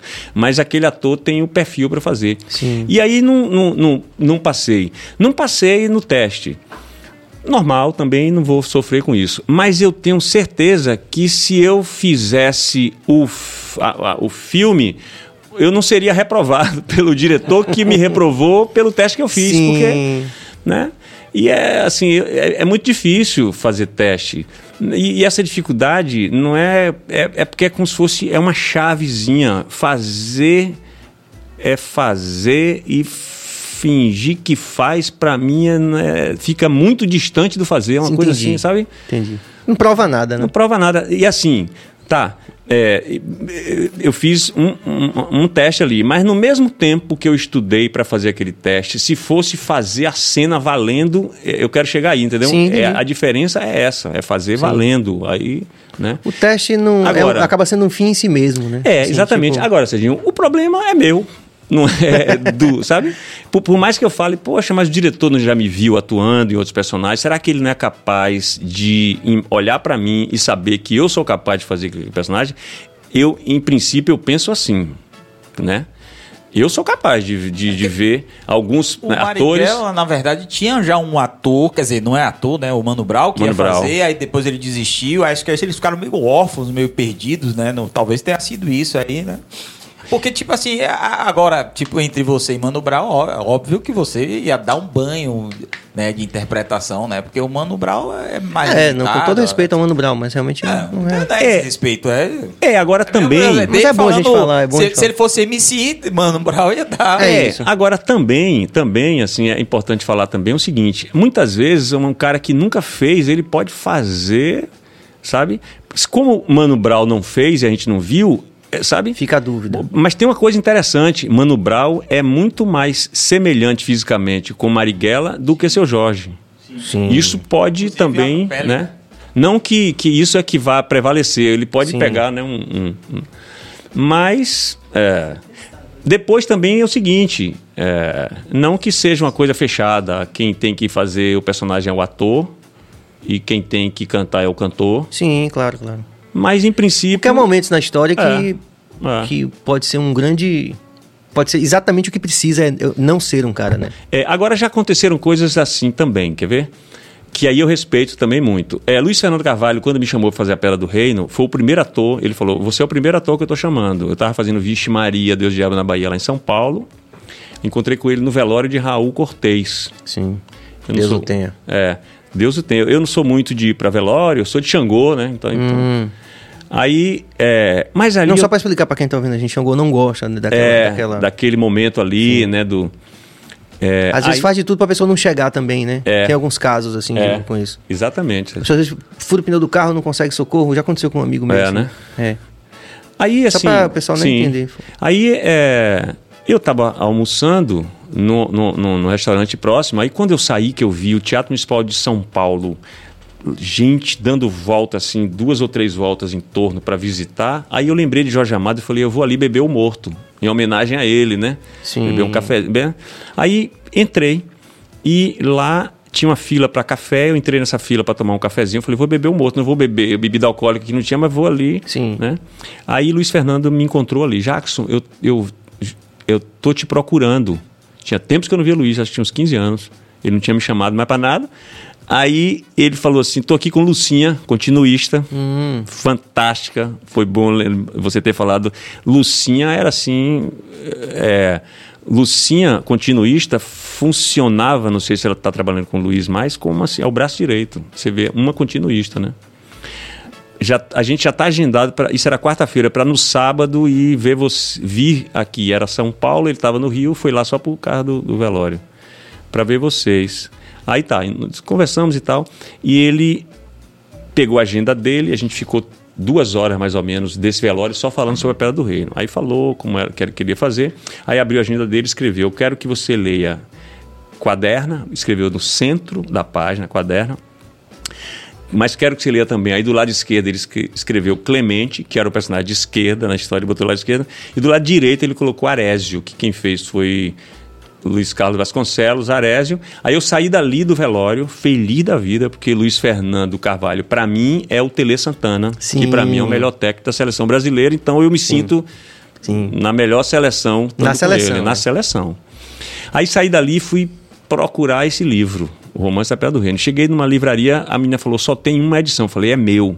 Segura ali que eu vou no hotel buscar o dinheiro e comprar. Fui, peguei, entrei no, no, no- quarto e lia, ria, chorava, e fiquei, não conhecia aquela obra. Uma coisa fantástica. Aí, no dia do aniversário dele, eu li em sete dias o livro, com 742 páginas, um livraço assim, mas que tem vários estilos literários ali dentro daquele livro. É impressionante. Você está lendo, daqui a pouco você fala, é outro livro, né? Aí, no dia do aniversário dele, eu liguei para ele e disse: Luiz, terminei de ler. Ele tinha dito para mim, nessa conversa lá no velório, que quando ele foi fazer uma pesquisa para ver um Castro Alves mais próximo e real, um, um, um personagem que fosse par do Clemente, Sim. ele, ele pensou no Castro Alves. E quando ele viu, foi pesquisar um pouco o Castro Alves, que ele olhou isso aqui do Castro Alves, ele falou: é o seu olhar, é você e tal. Aí ele falou isso, tá. Por essa, por essa palavra dele, eu não escolhi o Quaderna, que é um personagem Sim. fantástico, né? Aí Holanda falou assim: você é besta. Você não escolheu o protagonista. Eu falei, mas é porque eu escolhi por conta do que ele falou e porque tem um momento lá na história que o, o, o, o, Clemente, nas cavalhadas literárias do, do, do personagem Frank Menezes, que eu não lembro o nome agora, que era o, o professor estrangeiro né, do Quaderna, e eu, aquele professor ali, caboclo, o cafuso, o cara da terra. É, nessa cavalhada literária, eu narrava a- o massacre do Quilombo dos Palmares até chegar na morte de Zumbi. E aquilo é um, é um negócio assim. Sim. É impressionante como, Luí, como Ariano Suassuna descreve, igual Castro Alves descreve na Vinegreira. Eu falei, isso aqui eu quero fazer. E olha que ele, me- ele falou do Castro Alves, né? Aí eu falei, isso aqui eu quero fazer, eu quero botar o Brasil para chorar, eu dizendo esse texto aqui. Aí tirou da trama. Essa, essa parte não entrou. Eu falei, Luiz, a minha escolha foi por causa disso aqui. Ele falou, mas aí dá um filme. Aí eu não fiz. Ah, sim. Tá, aí o que eu quero dizer é o seguinte: eu sou prolixo, né? Não, fica à vontade. Adorando. Eu, eu, eu não escolhi fazer o quaderno por causa dessa palavra dele. O quaderno é fantástico. Quando chegou lá na Paraíba, que eu conheci lá, já indo preparar para depois gravar Irandi Santos, eu fiquei feliz de não ter escolhido. Porque eu, trabalhando, fazendo o meu trabalho de ator ali, de tijolinho por tijolinho ali, né, para que construir o personagem, às vezes eu demoro para chegar lá no personagem. Muitas vezes eu chego. Eu poderia fazer o quaderno legal, mas o Irandi é quaderno. Então, assim, isso eu acho que é im- importante também a gente, né, Manter essa manter perspectiva. e perceber. Irandi é quaderno. Assim como eu sou Castro Alves, dito por muita gente, e eu sei que eu sou, por alguma facilidade que eu tenho. Facilidade, assim, para não parecer que é uma vaidade, né, de dizer, é uma identificação tão grande com aquilo que eu já sei o caminho para, né? Então, é, eu fico feliz de ter tido essa, essa, essa é, escolha e ver que aquele cara, na dimensão dele, Era o o cara. presente tinha que ser para ele aquele e para mim o, o Clemente que eu adorei fazer, sabe? E que também de alguma forma sou eu, né? Mesmo não tendo a cena lá do Quilombo, quem sabe um dia eu faça, né? O diretor, no caso, é, por exemplo, esse diretor que você considera como um Tele Santana, ele é mais de cinema, ou mais de teatro, ou mais de novela? E, e, e qual- e existe essa diferença? Às vezes a gente até ouve falar que te- existem diretores que são super agressivos, são diretores que são super calmos, são super tranquilos. Existe realmente essa diferença? Não? Tudo que você falou existe, né? Tudo De todo existe, tipo. de todo tipo. É, o, o Luiz Fernando Carvalho, ele ele fez arquitetura. É uma profissão que eu tenho, de vez em quando eu tenho vontade de, comecei a ler outro dia algumas coisas assim porque é, é interessante, né? O, a- o que a- a- o estudo da arquitetura é capaz de transformar. Você está falando da transformação da Sim. arte, da transformação, né, da sociedade. A arquitetura é uma coisa, né? Um olhar estético, mas de tanta coisa, né, que, que traz mais para para apurar o olhar do ser humano. Então ele fez arquitetura, ele fez é, começou pela televisão. Só que Luiz Fernando, ele começou a fazer televisão com um cara que dizem, eu ouvi muito isso lá, que ensinou todo mundo a fazer televisão. E os que estão aprendendo agora, que não é com ele, estão aprendendo com quem aprendeu, aprendeu com, com ele. ele. Então, que é Walter Avancini. Sim. Então, é, Luiz Fernando Carvalho fazendo televisão, quando eu falei que ele ficava lendo os capítulos para saber o que ele fazer, é que- porque ele queria trazer aquela linguagem que ele aprendeu com, com Walter Avancini para a televisão, que é uma linguagem que ela explora a interpretação e a dramaturgia na- na- nas- sem limite, na linguagem mais teatral, que a gente diz que é o, o- o exagero, né? O, o- o- o te- teatro é mais, a- o cinema é o, o, mini, o menos é mais, que se diz, e a, e a- a- a- televisão fica no meio né, dessas três linguagens. Mas no, no, no, no- no- teatro também, você pode fazer, às vezes no Teatro Castro Alves, você pode fazer assim com o dedo, ó, e a plateia inteira ficar aqui na pontinha do seu dedo e você dominar. É o mínimo do mínimo, né? E no cinema também, você pode gritar, berrar e ser a medida do que ah, pede aquela cena Sim. ou aquele diretor, né? Eu lembro, por exemplo, de uma cena de Akira Kurosawa, de, de Han, que ele repetiu milhares de ou duas mil vezes ou mil vezes, que era uma cena de um olhar, né? Assim, a mulher que, que com a faca, não sei se você lembra dessa cena, que ela é, sobre, o, sobre o cara, que ela assim, mas era, ele, ele repetia por causa do olhar. Disse, não, vamos repetir, vamos repetir.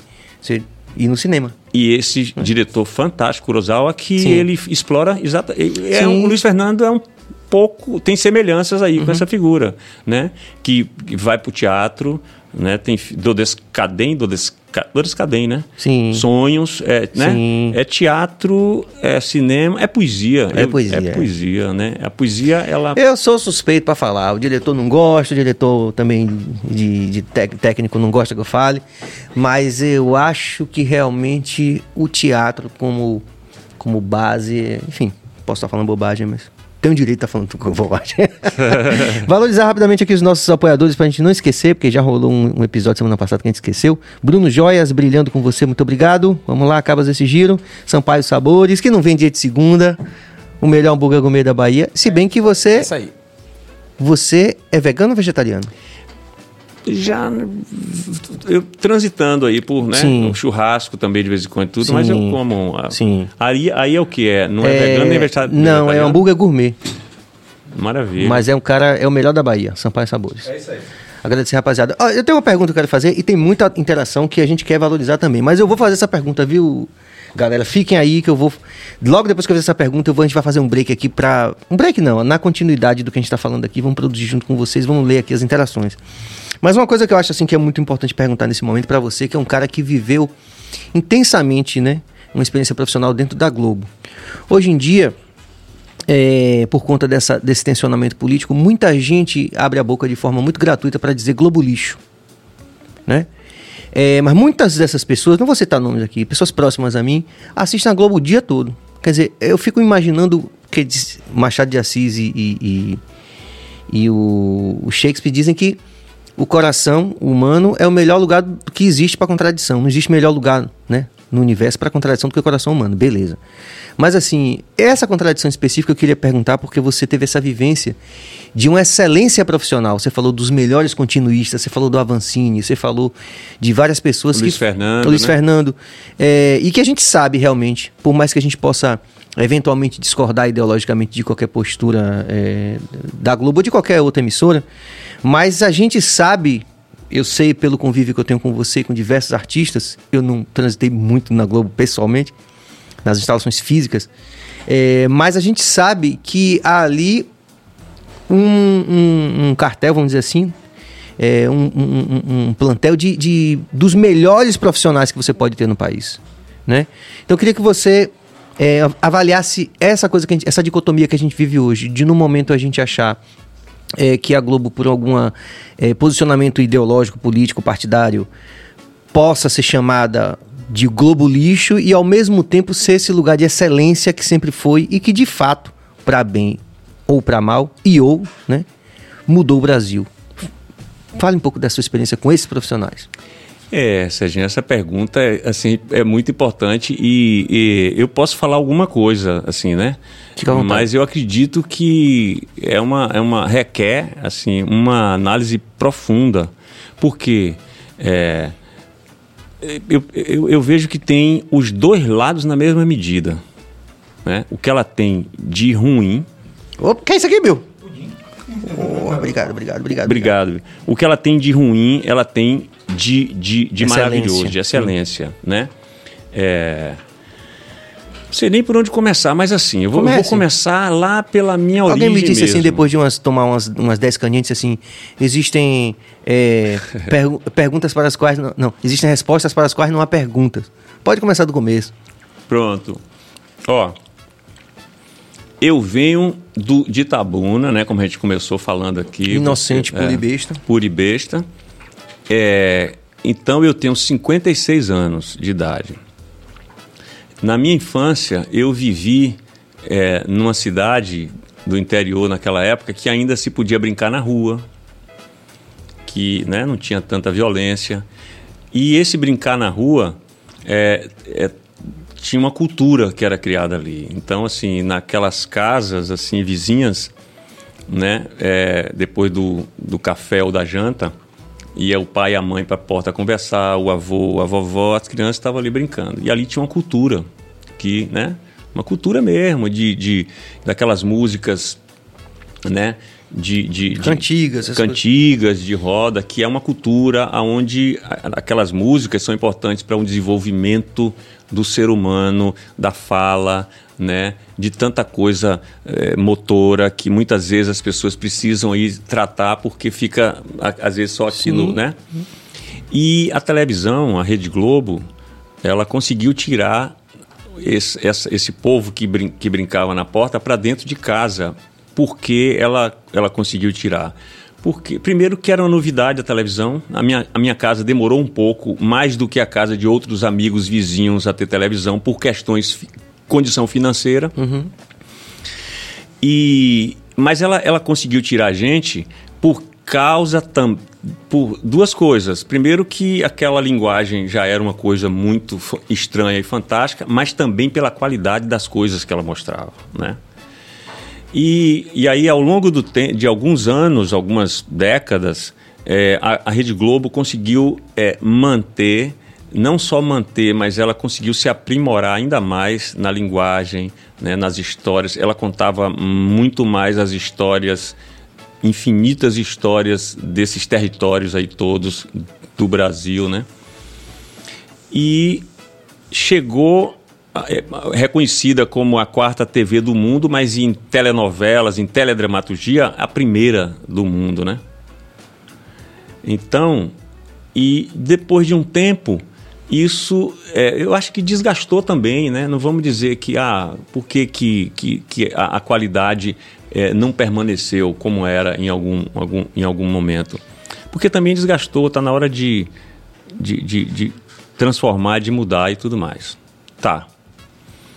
É, eu, quando eu, eu entrei para fazer é, a primeira novela, eu estava na fila de uma agência bancária ali no ali na, na Gávea, próximo do, da, da- da- do estúdio da Globo, que era ali né, na, na- na Lopes Quinta, uma agência especial só para atender funcionários da Rede Globo. Então você ia lá, pegava um talão de cheque muito rápido, no estalar de dedos, fora diferente dessa burocracia aqui, né? E naquela fila, eu de óculos escuro, ainda bem que eu estava de óculos escuro, eu chorava. E eu de óculos, ainda bem que eu estava de óculos escuro, para as pessoas não perceberem. Eu chorava porque eu vi que ali eu tava, ia assinar um documento, ia formalizar né, ainda mais o contrato com a Globo é como se eu fosse criar uma identidade que ia negar a minha identidade de Itabuna, de Papajaca, de ator de teatro de rua, de uma, de, né, de uma cultura popular que podia não servir para aquilo ali e tal. Então, ali eu já fiquei atento a isso, a essa identidade. E, mas ao mesmo tempo, maravilhado com essa outra possibilidade, um ator que vem do teatro de rua, onde eu pegava a roupa da minha mãe para complementar o figurino da peça, pegava a roupa do meu pai para complementar e, e, e fazia muitos objetos. Eu fazia muito. Eu, eu gosto também de, sempre que eu posso, contribuir com alguma coisa criativa do meu personagem, de figurino, de adereço, eu faço. E já fiz muito na Globo também. Aquela cruz do Padre Livre foi eu que fiz, porque Luiz Fernando pediu para fazer. É, então, é, quando você chega ali naquela Rede Globo, é uma Hollywood brasileira. Então, você, um menino velho de Tabuna, o Papajaca, que, né, que fazia um teatro que não tinha recursos materiais, mas que até por conta disso também tinha, eh, tinha que ser muito mais rico e- criativamente, encontra ali eh, tudo que o diretor pensa, a Globo vai lá e realiza. E eu- isso é um mérito que a gente tem que tirar o chapéu para a Rede Globo, né? Tudo. Eu já fiz Apuro person- técnico, É, eu já fi- já fiz personagem que meu, meu, meu personagem dirigia um carro e o cara escrevia uma cena que ele batia no coisa e quando chega lá tinham dois carros. Uma réplica, sabe? Dois carros para Aí eu olhava aquilo e falei, rapaz, que maravilha, eu tô aqui num, sabe, tem helicóptero para fazer isso, tem, enfim, de tudo. É, então, eu vejo assim que tem esses, esses dois lados. E tem um outro lado, são muitos lados, que é a questão é, política. Por que, que eu, por exemplo, não permaneci? Muita gente me pergunta isso na Globo.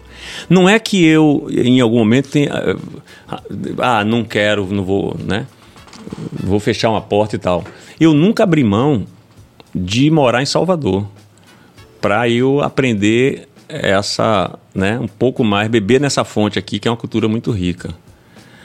É, mas, por outro lado, é, eu também eu não quis, eu não deixei, eu não sei, é, assim, eu, eu, eu, eu sei que eu pago também por isso, eu não permiti, e, e foi uma coisa natural também em mim, que é, a Globo tirasse de mim o que para mim é o mais importante para um artista, que é a liberdade de fazer o que quer com a força que é preciso ter para poder fazer. Então, é, e isso eu percebi no primeiro contato que eu tive lá. Eu vi atores que eu via desde criança de, de adolescente na minha, da minha casa, lá em Tabuna. Quando eu cheguei perto deles lá, eu vi que eles não têm a força que eu pensava que eles tinham porque eles já obedecem a um sistema que não é mais o ofício do ator, que tem que fazer o que tem que ser feito né, pelo personagem, e não o que alguém determina que tem que fazer. Então, eu estou falando assim, né, tem é, é, muitos aspectos que eu acho que faz com que as pessoas tenham esse olhar de ser uma coisa maravilhosa por um lado e não ser também por outro. Então, é, independentemente de eu abrir a minha boca para dizer alguma coisa, de, de me posicionar, eu me posiciono na minha expressão artística. E isso é visível. Então, a Globo, ela percebe que eu não sou uma pessoa que eles podem fazer comigo o que eles quiserem. Eles, eles sabem disso. E eu, assim, eu não. Eu sei que isso tem um preço, mas eu não. É inevitável. Eu sou como eu sou, pronome pessoal intransferível, do homem que iniciei na medida do impossível. Eu sou como eu sou agora, sem grandes segredos dantes, sem novos secretos dentes nesta hora. Eu sou como eu sou, presente, desferrolhado, indecente, feito um pedaço de mim. Eu sou como eu sou, vidente e vivo tranquilamente todas as horas do fim, como diz Torquato. Então, assim, eu pago esse preço, né? É, eu pago esse preço e, para mim, é, é isso que vale. Eu, eu, eu, por exemplo, eu poderia estar numa condição financeira ou de carreira melhor se eu continuasse fazendo tudo que me chamaram para fazer. Mas eh, eu, eu tô bem, sabe assim? Eu tô bem. Eu tô com 56 anos, eu acho que, né? Mas como diz Book Jones, ninguém acredita que eu tô com esse corpinho de bailarino espanhol. Tá- não é? Tá vendo? né, Holanda? Então, assim, eh, eh, tem uma, uma, uma vivência que, eh, assim, eu- o que eu estou querendo dizer é que eh, eu acho que é preciso as pessoas, aí vamos falar do artista, né? Ter- serem mais corajosas, porque se não tiver coragem, é melhor não ser artista, né? Porque tem que entender o que é o artista. E aí eu vejo assim que é, o, o cuidado que, que, que um artista tem que ter quando entra numa, numa empresa tão sedutora e maravilhosa como é a Rede Globo é dele não perder a força. Por quê? Porque a, a emissora quer ele pela força que ele tem. Mas ela mesma vai fazer alguma coisa para ele perder a força dele. Então é meio contraditório. Sim. E quando eu percebo que eu tô perdendo, tá- tá- sabe, perdendo ali minha- a minha força, tá me amarrando, eu me desamarro e, e, e vou continuar a busca de ser, de permanecer, né, um artista criativo, porque isso é que me me faz ser gente, me desenvolver enquanto gente, essa coisa que você falou da importância da arte como um instrumento, uma ferramenta para né, transformar uma sociedade. Eu tenho muita coisa em mim que eu quero ainda transformar, e se eu eh, aceitar o que muitas vezes uma emissora como a Globo ela propõe, eu vou perder essa oportunidade muito rica. Aí vou lembrar aqui, vou dizer uma letra de Elomar, que eu acho que ela responde de- eu, né, tudo Sintetiza que eu, isso. sintetiza tudo que ele Fica à diz. vontade. Vou cantar no canturi primeiro as coisas lá da minha modernagem que me fizeram errante e violeiro. Eu falo sério, não é vadiagem. E para você que agora está me ouvindo, eu juro pé pelo santo menino, Virgem Maria que ouve o que eu digo, se for mentira me manda um castigo. Pois pro cantador e violeiro só há três coisas nesse mundo vão: amor, furria, viola. Nunca dinheiro. Viola, furria, amor. Dinheiro não. Cantador, de trovas e martelo, de gabinete, ligeira e moirão. Ah, cantador, já corri o mundo inteiro. Já até cantei nas portas de um castelo de, de um rei que se chamava de João. Pode acreditar, meus companheiros, depo- depois de ter cantado o dia inteiro, o rei me disse: fica. Eu disse: não. Se eu tivesse de viver obrigado, um dia em antes desse dia eu morro. Deus fez os homens e os bichos tudo foram. Eu vi escrito no livro sagrado que a vida nessa terra é uma passagem. Esse é um ensinamento que desde a modernagem eu trago bem dentro do coração guardado. Tive muita dor de não ter nada, pensando que esse mundo é tudo ter, mas só dispor de penar pelas estradas, beleza na pobreza é que vim ver. Vim ver na procissão o louvado seja, o mal assombro das casas abandonadas, coro de cego nas portas das igrejas e o ermo da solidão da estrada. Principiando tudo do começo, eu vou mostrar como é que faz o pachola, que enforca o pescoço da viola, revira toda a moda pelo avesso e sem a reparar se a noite é, ou dia, vai longe até findar o bem da furria. Sem um tostão na cuia, o cantador canta até findar o bem do amor.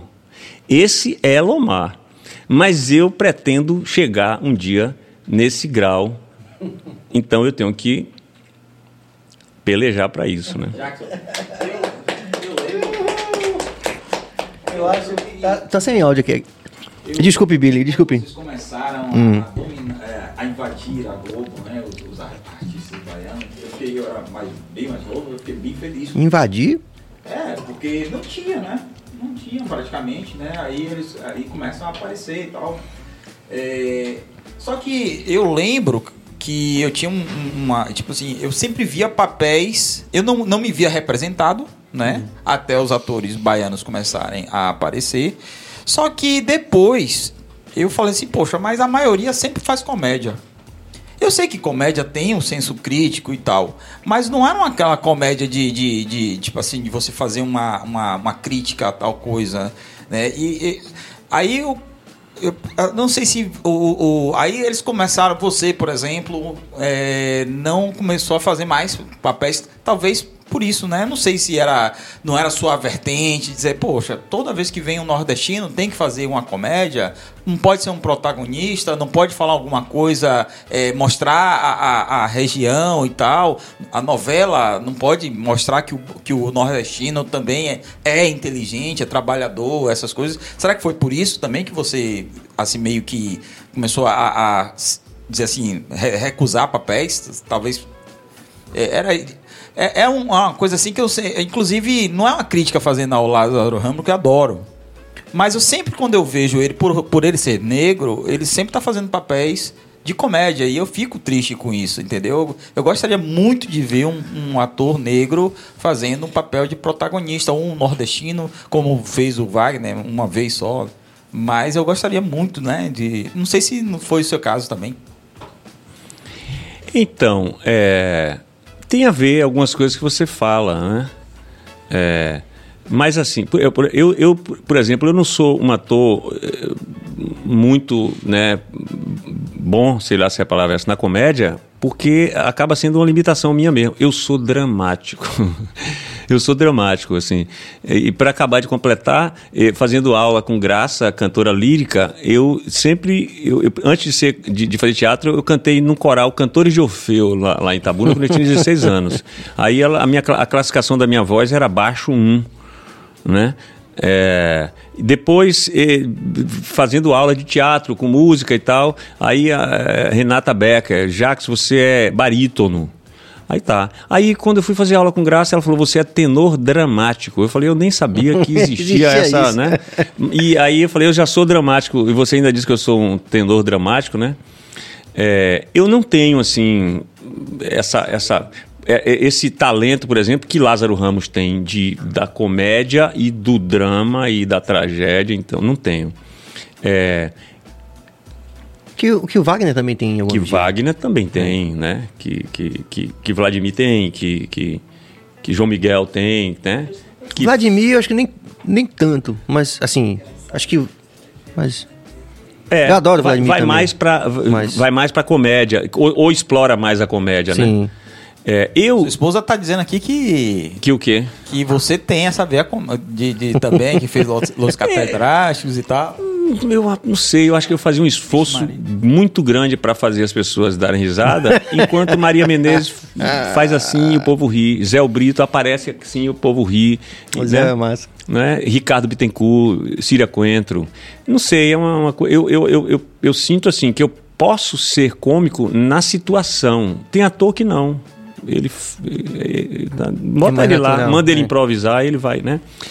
Agora, do, do que você falou, o que acontece é o seguinte: é, o que me faz, o que me fez e o que me faz ser ator é fazer alguma coisa que seja maior do que eu pode ser essa caneca dentro de um contexto se ela tem uma importância que aí eu- essa caneca ou uma formiga ou esse microfone ela pode ser maior do que a pessoa que interpreta esse é o grande barato do, do- do- dessa profissão porque aí você vai ficar do tamanho daquilo que você está interpretando. Eu sou muito pequeno enquanto pessoa. Eu tenho, eu sei, eu, eu tenho consciência do tamanho que eu sou. E quando eu comecei a ver que interpretar, interpretar um personagem, alguma, né, me torna grande. Aí a coisa da arte que você falou, a gente vai estar sempre voltando nesse É. ponto. Por que, que ela transforma a sociedade? Porque a sociedade, ela pequena, ela se torna grande através da arte, daquele livro que, que você lê, daquela música que você compõe. Então, eu, Né? eu trabalhei agora no, no- no- na acessibilidade do Chico Liberato. E ele, ele abre essa, ele com essa frase que eu tenho repetido aqui. A arte é o engrandecimento da mente humana. Perfeito. Perfeito. Né? É isso aí. E a minha busca é essa. Então, quando eu vejo que é, eu já mostrei no, né, no- no- em na Rede Globo, eu já mostrei ali, na primeira novela, que eu sofria porque eu não tinha um personagem, porque não tinha conflito. Se eu saísse, você que estava assistindo, você não ia sentir a minha falta. Porque eu não tinha conflito, eu não era nem de um lado nem do outro. Mas quando veio a peça de teatro, aí aí pintou o conflito que eu gosto, que eu e, e em tudo, na linguagem, na estética, em tudo. Aí eu quero fazer. Então, se- é, é, quando a Globo me chamar para fazer uma coisa que, que, que fizer parte desse encanto que me faz ser grande, eu vou. Porque ser grande para mim é estar é, é tá aqui agora conversando com você. Entendeu? Isso é que É de fuder. Isso é que é isso aqui que é grande, porque a gente é, até disse um texto ontem, eu não estou lembrado o nome, mas a gente pode ir aí no Google e pesquisar depois. é, não sei se é Chacal, que ele diz assim: me confundo quando boio, me conformo quando nado, me convenço quando afundo. Então, para me chamar, para eu ficar ou me, me confundindo ou me conformando, eu prefiro me é, eu prefiro me, como é? Me confundo. me- eu prefiro me convencer, seja onde for, ou na Rede Globo, ou em Hollywood, ou aqui em Salvador, ou em Tabuna, né? Então eu não abro mão de, de ir no fundo, puro. entendeu? Olha lá. Cabeça tá rápido, hein, bicho? Ah, quem foi que, que achou essa delírio Cabeça. puro, né? Quanto mais cabeça, louco, ó, olha que coisa, quanto mais louco, lúcido Sim. estou, né? É. No fundo do poço que me banho, tem uma claridade que me namora. Toda vez que eu vou ao fundo, me confundo. É muito mais genial o texto inteiro É. do, né? Do que aquele trecho que eu disse. Mas o que ficou na minha cabeça foi aquele: me confundo quando boio, me conformo quando nado, me convenço quando afundo. No fim do fundo, eu te amo. Chacal, é chacal. Não, né? É, isso é isso é profundo. É o que é, né? Literalmente, é, né? É o que é. E os colegas, seus Agora- colegas não, não fazem uma crítica? Poxa, porque você não abre mão? Ou, ou, ou você faz a crítica com eles, assim, que você conversa? Não, não abre mão. Tipo assim, é, porque a maioria dos artistas, eles, por exemplo, mesmo que eles não tenham essa veia É difícil cômica, dizer se não. É difícil. eles chegam, ah, é Globo. Então, pô, será que não já houve esse debate entre você e seus colegas e tal? Posso. Me posso. Lógico. É porque, na verdade, eu vejo que há uma grande. é, essa construção de, de- do, do Jackson, de quem é Jackson Costa nesse universo, me parece muito com quem é o Missater, por exemplo. Hum, pô. Mas repare. Você foi aí num, Não num- repare. num gigante que é, não, né? Pra mim, veja. Mas é- por que, que eu tô fazendo essa comparação? Porque é, ele é aquela onda ali, velho. Né? Pode haver uma interseção, como você falou. Se a Globo tiver uma coisa massa, eu posso fazer. Não tem nada que impeça de fazer. Exatamente. Né? Perfeito, Serginho. Mas ao mesmo tempo, existe aí um, algo de uma construção do simbólico que eu acho que é fundamental para um cara como Almi Sater, porque a gente respeita Almi Sater justamente porque ele pôde ir lá fazer aquilo, mas ao mesmo tempo ele também ele é grande, como eu falei no começo. Tem toda essa atuação, que é um trabalho de formiga, ali na escola ou no teatro aqui, que não é na Grande Globo, que atinge milhões de, de pessoas ao mesmo tempo, que constrói justamente essa importância do simbólico. É aí que se situa Jackson Costa. A grandeza está justamente aí. Nesse não também. Né? O Almir Sater. Ele, fala, não, eu, eu criei meus filhos com aquela música que é uma música instrumental do Globo Rural. Então, é, por menos, digamos que fosse, por menos relevante que fosse aquela atuação dele no- como o... Como era o personagem? No- Junto no- com Ingram. No- do Ela era Ana Raio e ele era Zé, Zé Trovão. Trovão e Ana Raio. Por menos relevante que tivesse sido, a gente valoriza toda o, con- o conjunto da obra por isso. Aí é onde eu quero é, questionar você. Você, o Padre Lívio mudou sua vida. Você, como eu falei no começo, Até hoje eu sou padre livre até né? você hoje você passa na rua, você passa na Padre rua e Lívio. as pessoas falam com- com você. É. Ou seja, a construção do artista, dessa envergadura artística que você tem hoje, passa por isso também, mas não é só isso. É que o cálculo fica complexo na, na cabeça das pessoas, principalmente na cultura online, que tem que dar uma resposta rápida para tudo, mas é uma resposta complexa mesmo, É. né? É, e assim, Serginho, assim, eu, grato por você trazer essa, essa figura, né? Sim. Que é Almissater. E assim, eu quero um dia chegar nesse grau de Almissater. É uma pessoa que eu admiro por tudo isso que você falou aí. Almissater é, mora no, no Pantanal, mora na Serra da Cantareira, junto com né, o irmão dele. Eles têm, a Serra da Cantareira é uma das florestas mais bonitas. Sim, eu tive, né? Eu conheci, fui lá, no, no outro lugar, não na casa dele. É, e ele não abriu mão desse contato com a natureza, com a raiz dele, né? Ele não abriu mão. E eu, assim, grato também por você falar isso que você falou, porque é, eu estou falando isso aqui e, e, assim, não é um fechar a porta de se não faço. É, Exatamente. E outra, aí me- quando você estava falando, me veio um pensamento que é o seguinte: se eu sou uma Rede Globo, eu vou valorizar esses artistas. Eu vou valorizar. Eu não vou virar as costas para ele, não, porque o povo sabe o que é bom. O povo gosta de coisa boa, não é? Então, e ela tem, quando ela tra- tra- traz de volta um Almir Sater para fazer a novela, o remake do Pantanal, eles estão sabendo do, do do Eles estão ligados, né? Exatamente. Eles fazem de conta Né? que não, uma parte do É, tempo. mas sabe o valor que tem. Exatamente. É. E é isso, assim, é, é, é como se fo- é o inevitável, né? Aquilo, o poema Na começou- hora mesmo de resolver as coisas, velho. É. Eu costumo fazer uma. brincar assim do que no nosso segmento tem Edson Gomes. Aí eu digo assim, meu irmão, todo mundo diz que Edson, isso, aquilo, fala, ah, porque Edson. Na hora de resolver, chama quem?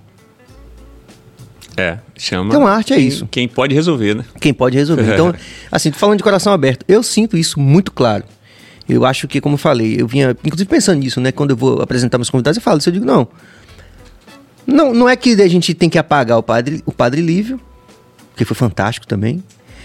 Mas ao mesmo tempo, se ficasse só ali no Padre Lívio e não tivesse mais nada, não seria. Exatamente. exatamente. Entende? Então, tem todo esse esse essa busca verdadeira que você vem fazendo, né, depois do Padre Livre, tipo assim, teve aquilo, foi massa, beleza, vamos seguir em frente. Vamos seguir o em caminho frente. é E aí é o seguinte, algumas pessoas chegavam para mim na época do Padre Livre e falavam Sim. assim, rapaz, parabéns por você chegar onde você chegou. Aí aquilo era estranho para mim. Sim. Eu eh, eu estava chegando no lugar em que aquela pessoa queria chegar, não é? Como se chegar lá é ficar lá. E é o que você falou agora. O Padre Livro é muito bom, é muito bom. Para mim, é um personagem maravilhoso. sim. Mas eu não posso ficar preso lá no Padre Livro, não é isso?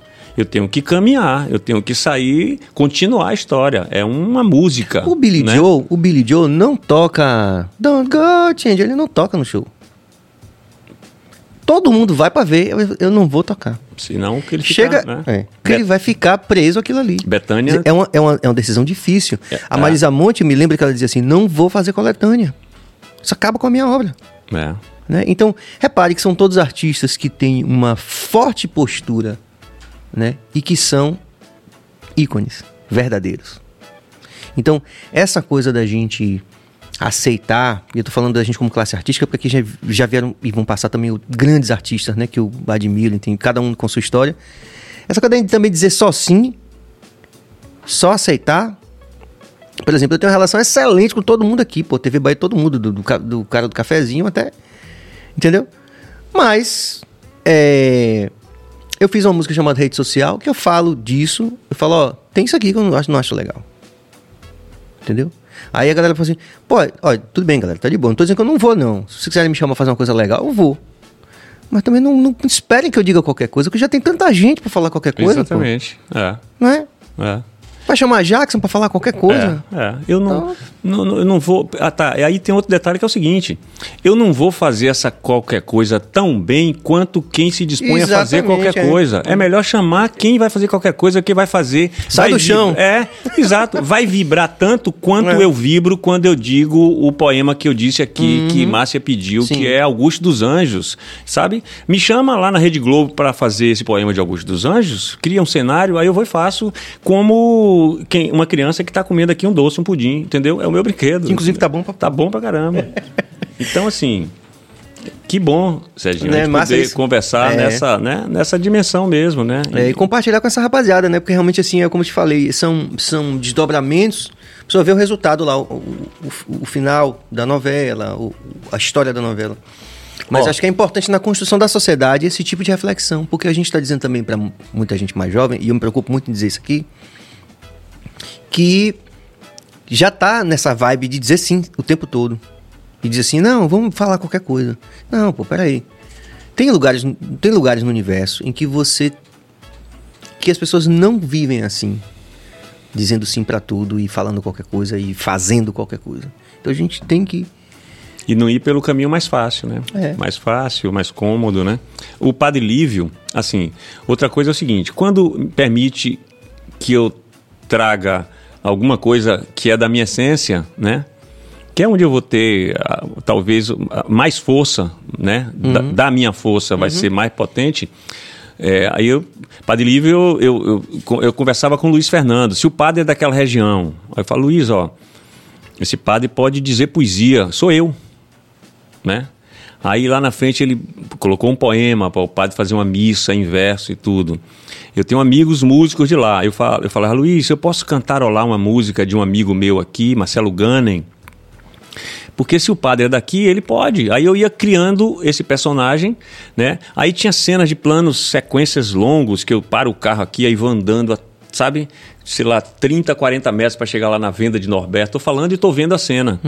Aí eu vou, em, em, em- em silêncio, aí eu saía. Ai, ô, a madrugada, quem tá... Pai só mandou me avisar que é dia lindo, lindo, na Serra do Jequitibá, que é dia lindo, na Serra do Jequitibá. Marcelo Gannen, que é o compositor dessa música, lá da Serra do Jequitibá, na casa dele tomar um susto que ele tá vendo a novela, e tem uma coerência, aquele padre que é dali, que é, sabe? É, a mãe de Holanda...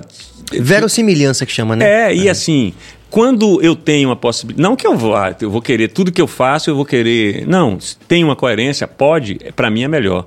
O a mãe de Holanda eh, tinha uma fazenda na época lá. De renascer, e aí o Benedito che- bota lá no texto do padre na casa de um do coronel. Ah, eu já vou que eu vou passar na casa de não sei quem, não sei quem lá, não sei que lá. Pessoas que ele conheceu quando ele foi na região há muito, muito tempo, de onde vem a pesquisa dele daquela região. Aí eu falava os nomes das pessoas que ele colocava, que era amigo deles, e eu falava, e vou passar na fazenda Dona Gilca, a mãe de Holanda. A Dona Gilca assistindo televisão tomava um susto. Um personagem numa novela. Mas essa análise, inclusive do ponto de vista é, teórico, né? Falando de arte, é que, como Nelson Rodrigues dizia isso, que a ficção precisava ser verossímil. Que a vida não, né? A vida é o absurdo de Sartre. Exatamente. É. Mas a, a ficção, paradoxalmente, ela precisa de verossimilhança, né? E precisa, e, e- e- como é importante, né? É, é, assim, é de onde vem, né? Tudo. E às vezes o que se faz do, da realidade é tão tão absurdo, tão.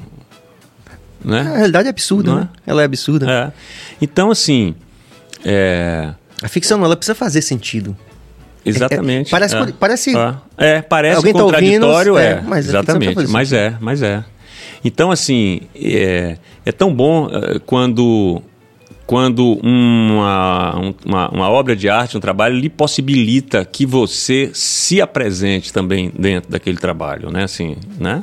Se apresente, por mais que seja o, o mais diferente de você, aparentemente. Mas lá no fundo, no fundo, no fundo, quando diz o poema ali de Chacal, né? É tudo, tudo a mesma coisa, tudo, tudo igual, né? E essa construção da personagem é algo que é fantástico. E, inclusive, eu queria perguntar isso pra você, porque tá tendo uma polêmica aí. Assisti agora o Batman do. do. do Robert Pattinson. né?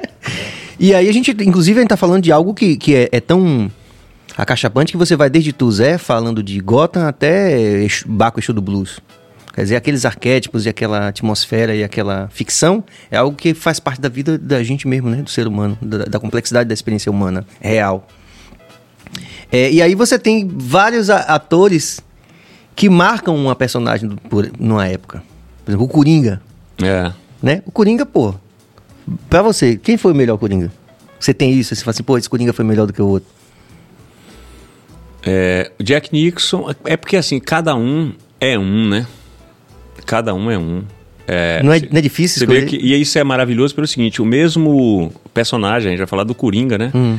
Cada ator que faz traz é, ele. E aí é que é. Quem lê, se lê, né? É, e assim, e a, importância dele é, atender a, a, a, a, um- a construção daquilo que não é ele, mas a melhor maneira é quanto mais ele naquilo é mais Fica forte massa, o personagem. forte, é. É. Esse derradeiro, o Coringa, que é uma degradação, é um, né? O Coringa é a degradação, né? Mas é, cada um vai para uma região que que é, a- é como é que eu digo assim se o Coringa é um personagem lá do fundo do poço cada um vai no, f- na- fundo do seu no poço. fundo do seu poço na medida em que né que é o poço de cada um né é, No fundo do seu, do seu universo particular, seu poço é, particular. é, né? e, e- e, assim, eu penso que na arte, não só no teatro, mas em qualquer linguagem, mas parece às vezes que, na, que a- o, teatro né, explora mais isso, talvez porque o ator é o seu instrumento, né? Sim. Ele é o instrumento, mas eu acho que eu penso que em toda a arte ela possibilita isso, de você ir o mais longe que, e o mais longe é o mais dentro, é o mais perto. é o- Eu não gostei desse Batman. eu não vi, Não gostei desse Batman. eu não vi esse. Não gostei. É bonito, muito bonito, vendeu bastante, mas não gostei. Coringa é, é difícil mesmo, porque Coringa é um negócio da Coringa porra. Mas é- Batman, assim, qual qual Batman que você mais gostou? Dos que você viu. Olha, eu tenho tem tempo que eu não. Esses últimos eu não vi. Teve o Michael Keaton que foi. Enfim, Eu- não quero eu- falar não pra não. Você, Bill. Billy. Rapaz, eu eu sou péssimo pra gravar nomes, velho. Péssimo, péssimo. Eu assisti Fala todos. aquele que parece. Eu assisti todos, inclusive você estava falando de Coringa, assisti o último Coringa aí você- que explica por que ele era assim e tal, Sim. que achei fantástico. Mas o Batman, você, gostou do Christian Bale? De- desse Batman? agora, rapaz, eu acho que ele, ele se aproxima mais da, da- da- das pessoas, porque ele é mais magro e tal, aquela coisa assim. Mas- Ele o rapaz tava ali pra vender o filme. eu, é, eu, eu, eu fiquei meio Com chateado todo com respeito. o Batman, porque ele, ele mata o super-homem e tal. Tem aquela história né, do, do Batman Sim, super-homem sim, sim, e tal. E você, Era- cabeça? Era time super-homem. Eu não Não assisti. é- Mas dos que você assistiu, qual Coringa que você mais gostava? O Batman. O, Pra mim foi o- esse o que Ben morreu Affleck. aí, O Coringa, né? O Coringa que morreu aí, o. o- Ah, o do, do o que se matou e tal, Que né? foi realmente um... Que Sim. foi no fundo do Que é poço, do- né? do- Jack Nicholson falou pra ele, né, que ele não devia fazer, né, por conta de já ter feito e saber a natureza que o cara vai, né? E ele fez. E- Agora, o Batman é mais difícil, eu acho. Assim, né, Porque ele por- não tem poderes, né? Não ele sei. tem ferramentas. né? Ele é uma pessoa normal. Agora, muito rico. Ah, é? Ele é uma pessoa normal, ele só tem poder Ah, é? Ele, é, ele é muito rico e tal. Agora, o- Sim, é muito rico, que é uma ferramenta muito importante. Exato. O Ben Affleck também foi. foi Não, não gostei. Não gosto, não gostei do. Eu gostei, eu acho que é o, mais, o que eu mais me identifico. Será que eu tô preso? É, eu, não- eu, eu acho que o Batman é mais difícil. Eu não sei se eu gostaria de fazer o Batman. Entendeu? Assim, o Coringa eu gostaria de fazer. Não sei. Pode ser um também de ator para ator, né? Com certeza. Parece que. Não sei se é porque Mas- é mais E flexível, no nosso se é mais universo, no nosso universo, você gostaria de ter sido o Meteorango Kid, por exemplo? Ah, porque aí é o seguinte. é, quando eu falei do Batman, eu tava com esse pensamento aí, assim. é, tem personagens brasileiros que são, pra mim, o que muitos desses personagens Sim, são para, né? sim. Agora, quando eu fiz o o, a- o, o Lampião numa Sim, única cena e eu, o- eu até brinquei, eu falei assim, o meu Homem-Aranha, Sim, o meu de fato. Batman, o meu Coringa é. Lampião. Um deles é Lampião. é. Lampião é um personagem que eu sonho em fazer há muito tempo. Por isso que eu sofri quando. é, fiquei muito feliz quando a produtora me ligou dizendo que eu ia fazer o, o, o Lampião. E quando eu soube depois que era uma cena só, eu falei, eu queria fazer Lampião, a história dele toda, assim, né? Quem sabe se não aparece lá na frente. Pois é, tomara. Porque o Nelson Xavier fez o, O melhor icônico, Lampião que eu vi até icônico, hoje, né? sem desmerecer o Lampião no cinema de Luiz Carlos Vasconcelos, Sim. que, né, que é brilhante. Ou você acha que é memória afetiva da gente? Né, não. É também, né? Porque, mas é não, né, não. O, olha, e o e também são diferentes, são abordagens diferentes, né? O, o baile perfumado, da forma que ele aborda que ele aborda aquele, aquele lampião é diferente daquele lampião lá do, do Nelson Xavier. Não sei, o Nelson Xavier é um ator extra, é lampião. Sem, não estou querendo desmerecer o, o lampião de Luiz Carlos Vasconcelos, que é belíssimo, ele é a cara do personagem, né? É, mas Nelson Xavier, eu tenho, é, Serginho, saudade da estética, daquela estética, daquele especial que a Globo fez. Então a gente tem que Sim. tirar o chapéu para a Rede Globo. Você É fez aquela que eu falo, pergunta é. aí. Daquele Do apuro técnico, Lampião Maré né? Bonita. Eu, eu sinto saudade da estética de Morte e Vida Severina que a Rede Sim, Globo fez. sim. Não é? Quando ela faz uma novela tipo o Cordel lá do, do Co- Cordel Encantado, porque eu, eu- eu confundo com a banda Cordel do Fogo É, Encantado. Cordel do Fogo Encantado. E, a- e aquela, aquela novela, acho que era Cordel Encantado, Sim. que é belíssima, que traz, né? Essa cultura nordestina que às vezes passa pela essa coisa armorial que Ariano Sim, Suassuna, sim. né? E que, Eu- tá tão- e que é tão brilhante no, no Alta Compadecida, né? Do, No Alto da pô, Aquilo ali é Compadecida, realmente algo pra que, vida toda. é, que mostra E, e é surpreendentemente recente, né? Quer dizer, É. não é quer dizer que É. foi uma coisa que no passado, É. não é uma estética impossível de ser. Então, assim, é, a Globo é, já produziu e volta e meia produz coisas assim que são. Sim. Quando eu falei de Walter Avancini, Walter Avancini fez é, de Guimarães Rosa. é, Grande Sertão Veredas. Grande Sertão Veredas. É fantástico aquilo. É, aquilo ali é uma estética assim que É. ele vai, eu não sei se ele vai, no- sei lá, no, no grau do livro, porque a, né, uma obra escrita é. Mas se não vai na totalidade, é o que mais se aproxima É. do que João Guimarães Rosa escreveu para nossa imaginação, sim, né? sim. Então, é, eu. Que é uma antecipação no final das contas. Quando eu falo que o, o, o autor, ele, o artista, ele é um visionário, né? Quer dizer, hoje a gente está tendo essa discussão, né? No, no dia a dia, né? A gente é- liga a televisão e está vendo essa discussão. Sim, Foi antecipada por um, um mote tão, tão bonito, né? Tão bem feito, sim, tão, sim, como a história do Grande Sertão Veredas. sim. Do Capitão Rodrigo, você gosta do, do Tempo e o Vento também? Foi, É bom, é bom. Quem fez o tempo e o foi vento não foi é, é- Tarcísio? Tarcísio Mendes? Não, mas Tarcísio era o é, capitão. Não, eu quero o capitão, mas quem dirige é, é Jaimon Jardim? Hum, não, Não, não né? sei. Não, Tarcísio é, é, um- é um gigante, né? Assim. Tem uns caras Aí, ó. Vamos falar assim, vo- voltar a falar dessa coisa da Rede Globo. Tarcísio Meira, eu não sei se ele fez escola de teatro ou se ele nasceu na Rede Globo ali, né? Uhum. Enquanto ator. E a, a, a Rede Globo é, é, transformou ele no grande galã, né, talvez de todos Hum. os tempos, ele e Glória Menezes, mas também deu a ele, é, e aí a gente precisa tirar o chapéu também para a Rede Globo. Jaime Jardim mesmo. Jaimon Jardim, Isso. é, exatamente. O Tempo e o Vento. É, o Tempo e o Vento, bonito, né? Bonito É, demais. é, possibilitou para ele também dele se transformar, assim, chegar, se transformar de galã num super ator. É um dos maiores atores do Brasil e do mundo, Tarcísio Meira, né? Tipo, tem muita gente em Hollywood assim também, né? Que começa como... Sim, E que acaba... e- exatamente. Aproveita né, a O próprio oportunidade. Clint- Eastwood, né? É, Sim, é, um desses é, exemplos, né? é, exatamente, assim, é um, é um ícone, né, que conseguiu se construir ali dentro daquela fábrica que pode transformar o cara num produto que vai ser esquecido se sair da prateleira, né? Uhum. Então, então assim, é, tem uma importância muito grande, né? Voltando lá para aquela pergunta da Rede Globo, né? Tem uma, uma importância muito grande. Uhum. Eu acho injusto, sinceramente. Eu lhe perguntei porque eu acho injusto. Eu, acho, eu, sei, eu sei que é contraditório. E a gente não pode dizer que não há nenhuma justificativa possível para alguém abrir a boca e dizer Globo lixo.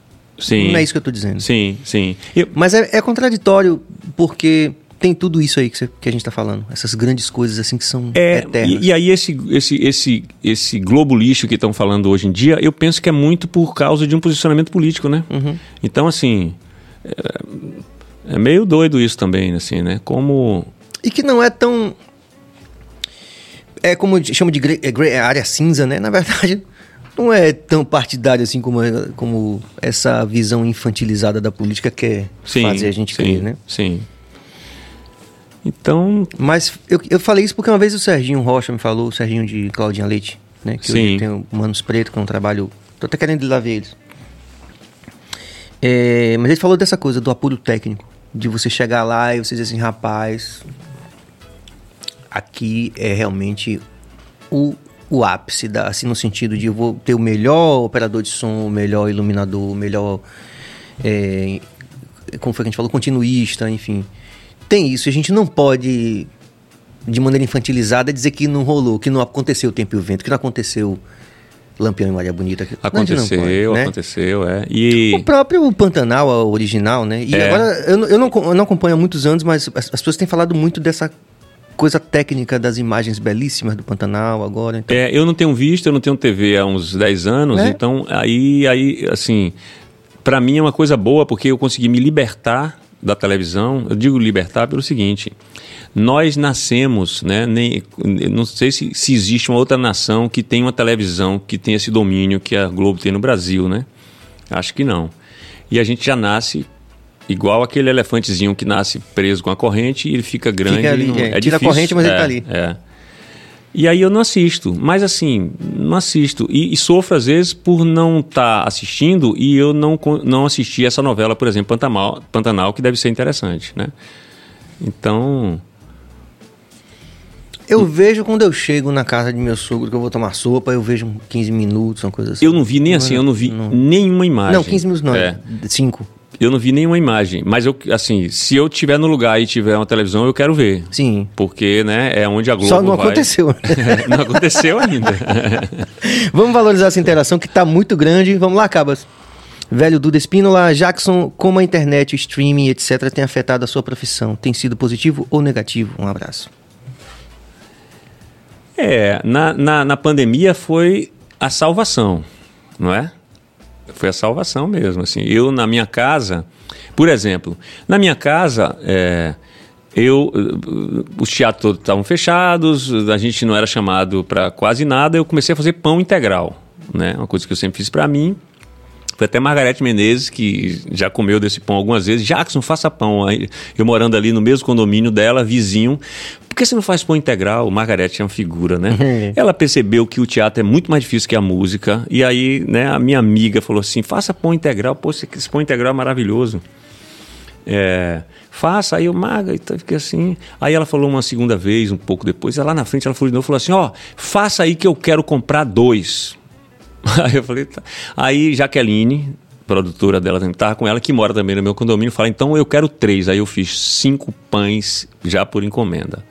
Aí comecei a fazer pão ali. Aí eu, na minha casa, que eu, eu mudei tem pouco tempo, tem dois, uma, uma- um janelão que abre assim as duas bandas de janela e é, é baixinho, dá para você sentar e fazer um banco. E são grandes. Aí quando aquilo abriu, na pandemia, eu falei, rapaz, parece um teatrinho. Se eu botar uns papelões aqui, outros ali, pegar os bancos da varanda e juntar, dá um Aí fiz um teatro. Eu, tava- Luiz Fernando Carvalho me ligou o ano passado, tem uns seis meses, que ele está fazendo a, uma série na TV Cultura, A Independência do Brasil, e ele me chamou, me ligou, a gente ficou um tempão conversando, e ele falava isso, que é bom para os atores, mas para os diretores não é, porque os diretores têm que fazer uma coisa que já existe. Ele não é tão criativo, né? Sim. Mas o ator não, o ator é uma.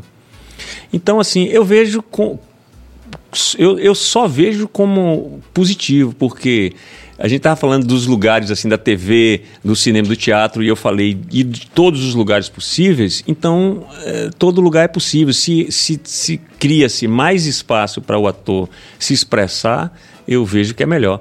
E, e, e também é um desafio para poder ele ver como é que ele se expressa, como é que ele se desenvolve naquela linguagem, não é? Um novo universo, né? na- no novo universo. A gente está aqui agora nesse estúdio, certo? No Bahia Cash, que é. Isso aqui surgiu na época na, do- do- da pandemia. pandemia. Então, se não fosse a pandemia, não é? É. Não sei se, se, Se teria tiver. sido criado essa, esse lugar aqui fantástico, que e até em- antes da pandemia eu só tinha visto isso nas televisões, Sim. né? nas produtoras que detêm um poder ou uma concessão, que não é, né? E aí agora é, vem como uma, um espaço que pode libertar todos nós das amarras das grandes mídias que estão viciadas e querem conduzir nosso pensamento, nosso olhar, nossa ação para o que elas querem. Então, é, né, que- quem já está vendo que está ligado aqui, que se inscrever no canal aqui do Bahia Cash é uma forma de se fortalecer, né? Quando fortalece você aqui, trazendo as pessoas que você quer trazer, as pessoas que você já trouxe fantásticas e quem mais você quer trazer.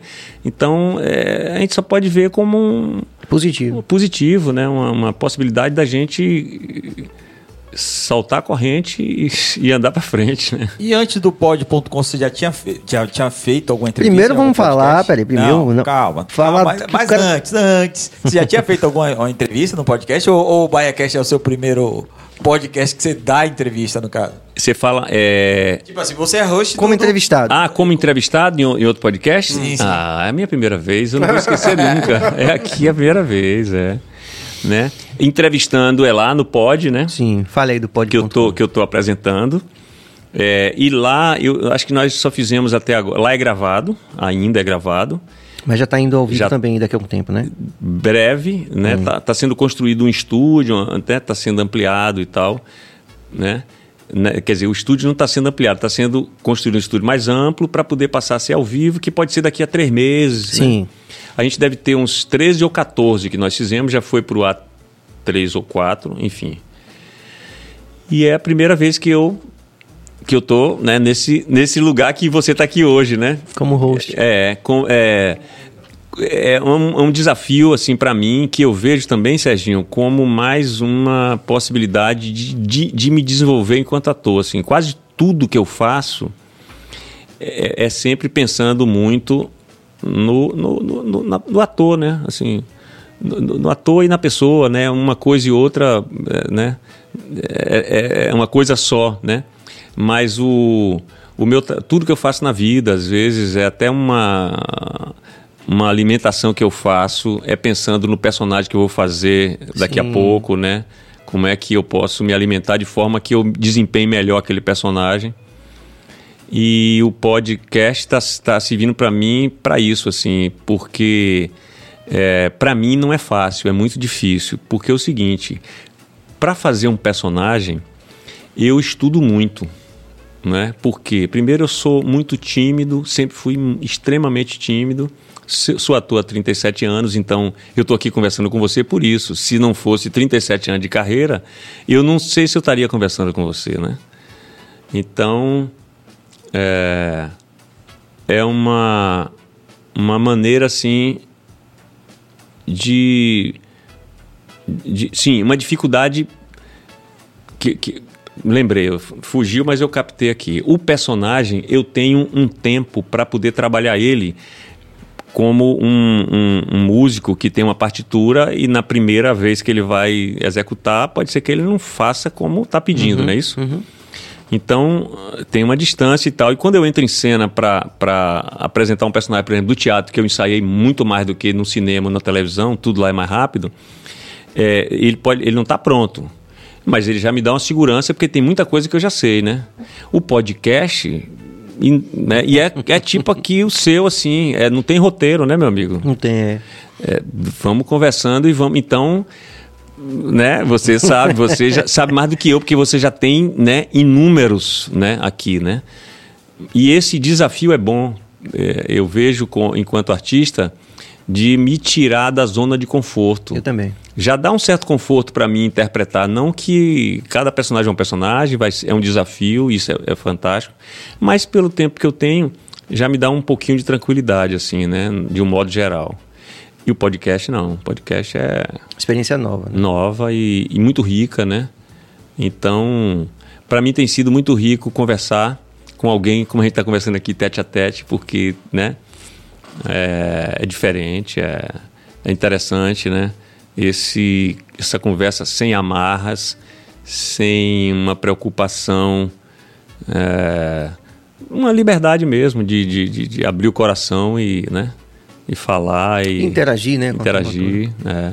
Como surgiu a ideia? Foi, você, foi a partir de você ou o pessoal te procurou? Não, Adriano é, Moraes, que é músico e produtor, ele durante a pandemia, né, na casa dele, ele criou esse um estúdio, né? Ele trabalha com música e tal, aí de repente ele viu que ele podia colocar uma mesa também e fazer um podcast, aí fez.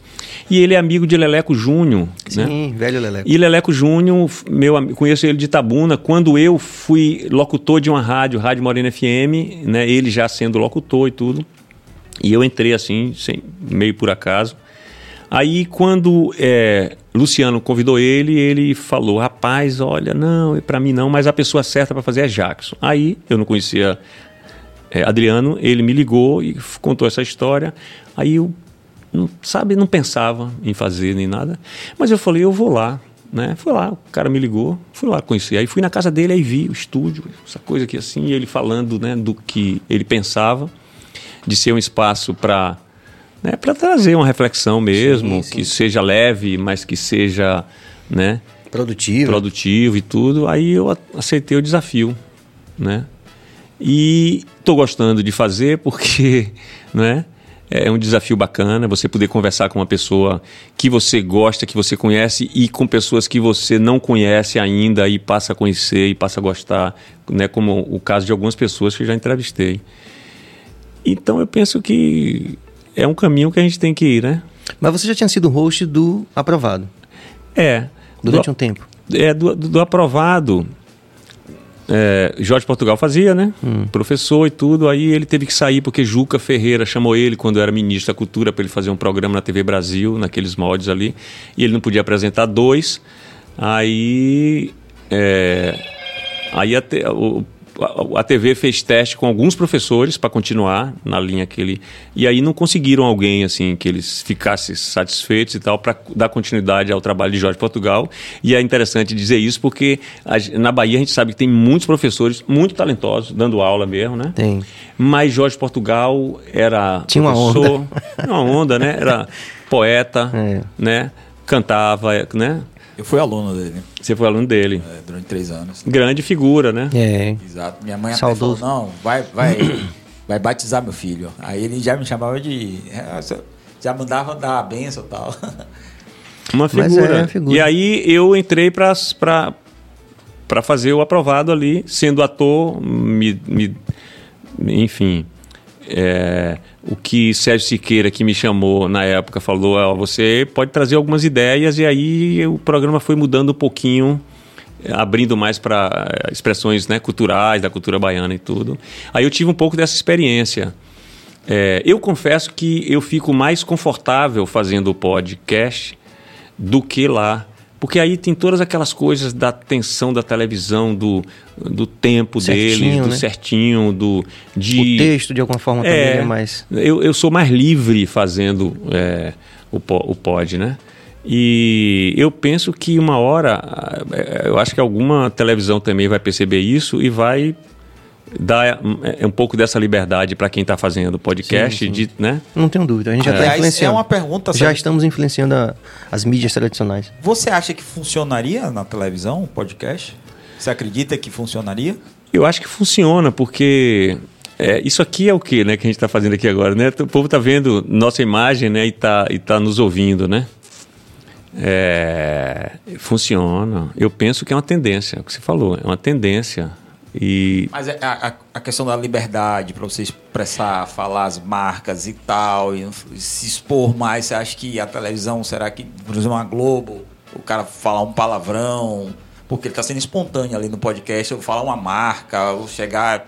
Você acha que não, não, não, não acabaria com o, o, o esqueleto, né, a alma do podcast? Ó, aí o cuidado que, que quem está fazendo podcast de- tem, deve ter é esse, de se for convidado, por exemplo, por, por uma emissora, de saber qual é a liberdade que ele vai ter. Porque senão acontece o que já aconteceu e acontece muito com muitos artistas que às vezes fazem sucesso em outra emissora por uma irreverência. O próprio Faustão, eu assistia o Perdidos na Noite. Uhum. Caramba, é. Ó, Bom exemplo. Ó, isso aqui me lembra um pouco a irreverência do Perdidos na Noite em termos de estética, de cenário, de Total. liberdade e tudo, né? Filmar bastidores. Não é? Aí, o, o- o- quando vai para uma televisão, que às vezes ela chama porque é uma ameaça para ela mesma, uma concorrente, aí ela chama e acorrenta.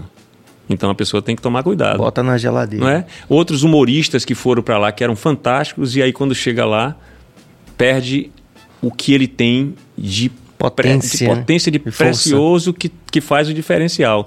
Então, mas assim, o, o Faustão faz merchandising, faz propaganda de um monte de coisa. Então, sabe? Agora, é, se se a televisão pegar um podcast, colocar lá e ela começar a limitar, o público que vai para lá porque gosta do podcast vai mudar e vai para um outro podcast que não é de televisão, sabe? E é- esse é o poder que nós temos nesse momento, está na nossa mão. Nós temos esse poder na mão agora, que veio pela pandemia, da gente é, fazer com que as emissoras que, né, grandes do país, elas se transformem, elas estão se transformando, como você falou, por conta dessas é, inúmeras pessoas que estão fazendo lives, às vezes, que o cara faz um cenário, com uma, às vezes só com celular. O cara cria um cenário e tal, um ambiente e chama um outro virtual. A gente já viu quantas vezes a Rede Globo chamando ao vivo um repórter dá aquele delay enorme e o cara fica lá esperando e a pessoa já perguntou a ele e ele não responde ainda. Que é um... E hoje a gente faz isso com o celular, né? E às vezes o delay é menor, né? Então, Muito louco isso. não é? E isso aqui é, é- é muito doido. Eu tô olhando aqui assim, essas câmeras, essa, né? Essa conexão aqui. Isso era há 5, 6 anos atrás, se fosse pensar Sim, na é realização verdade. disso, não, É, não, é. não era possível, né? Francisco Davi Rodrigues, boa noite, Jackson e Serginho. O que vocês acham da regulação da mídia no Brasil? Não é censura mais é, evitar, por exemplo, que três famílias controlem a mídia do país inteiro. Pois Pode- é, né? Pode.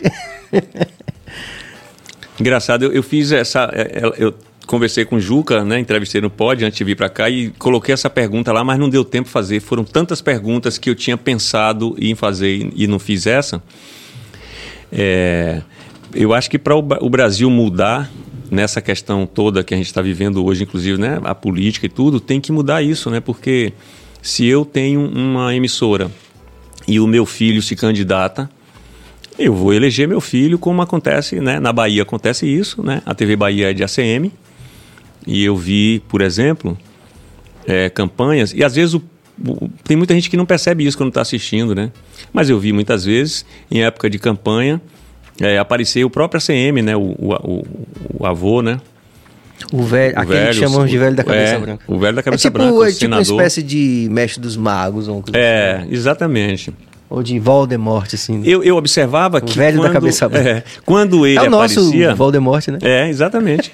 Quando eu, eu, eu- eu- ele aparecia numa época, às vezes, de campanha e tudo, é, ele tinha o melhor enquadramento, ele tinha o maior tempo, ele tinha a melhor iluminação, ele tinha tudo a favor dele. Ele era o protagonista, o poderoso chefão, né? Lá.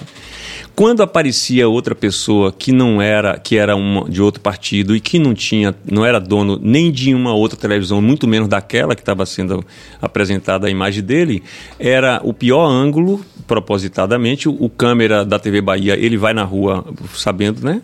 Que ele vai ter que fazer isso, pega a pior frase do cara, corta ela no meio e a gente sabe o poder que a imagem tem de fazer um candidato como a Rede Globo fez Colo de Melo naquele ano lá.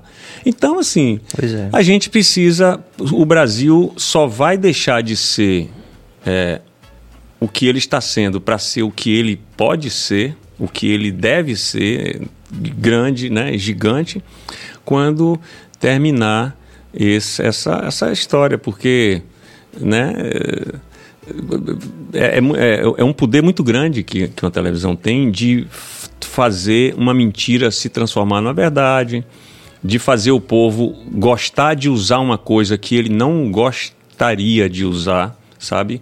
As telenovelas fazem isso a, aquela menina bonita, aquela né, atriz que interpreta aquele personagem, aquela atriz bonita, começa a usar uma roupa que a pessoa às vezes não, não, ia, não ia ter interesse, mas ela sabe que ela tem que vender aquilo, vai colocando aquilo na cabeça da pessoa, daqui a pouco o Brasil inteiro está tá usando aquilo. Então. Ainda diz assim, sempre achei bonito. É. Exatamente. É, ó, quando eu, eu, eu, fiz Renascer, Jackson Antunes apareceu naquela novela ali, um grande ator, meu amigo, mineiro.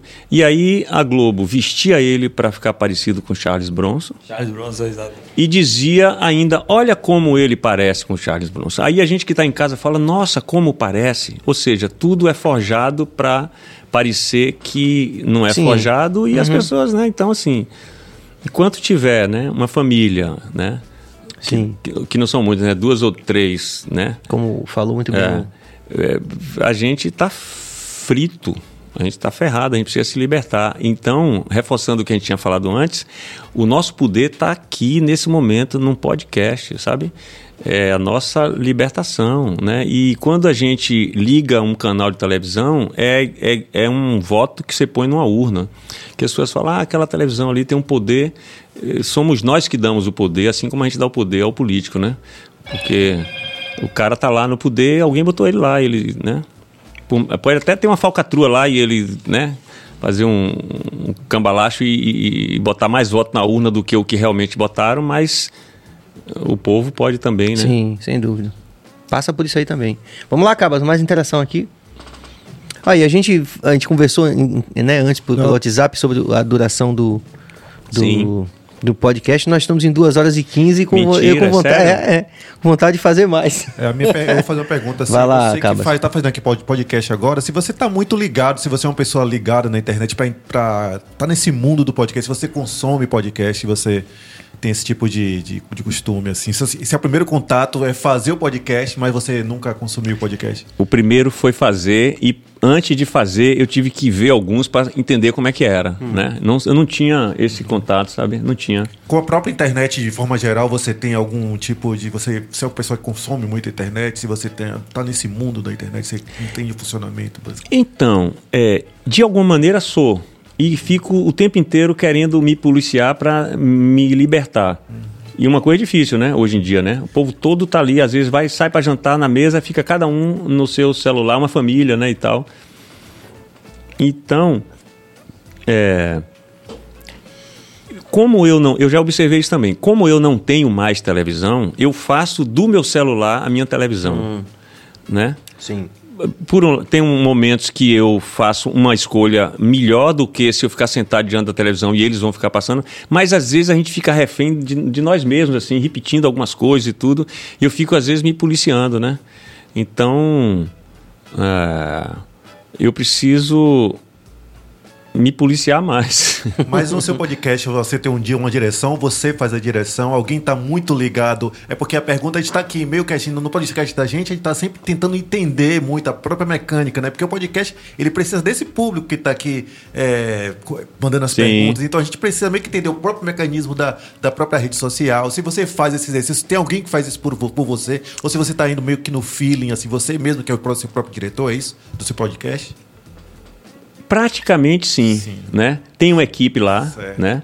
que a gente conversa, aí vai sugerindo pessoas. A ideia nossa é, é, é trazer um, um trazer o povo assim da cidade, né? Não só pessoas conhecidas, não Sim. só artistas, trazer professores, trazer gente da periferia. Eu fico agora, agora eu ando na rua tentando ver se tiver uma pessoa ali, um, um guardador de carro Sim. ou que eu olhar, que eu achar, né, interessante em que sentido? Todos são interessantes, mas poxa, se um cara vier me abordar, conversar comigo, esse cara é, é é comunicativo, ele pode trazer uma realidade dele que é importante. Sim. Nesse sentido, eu estou ligado. Mas é no feeling.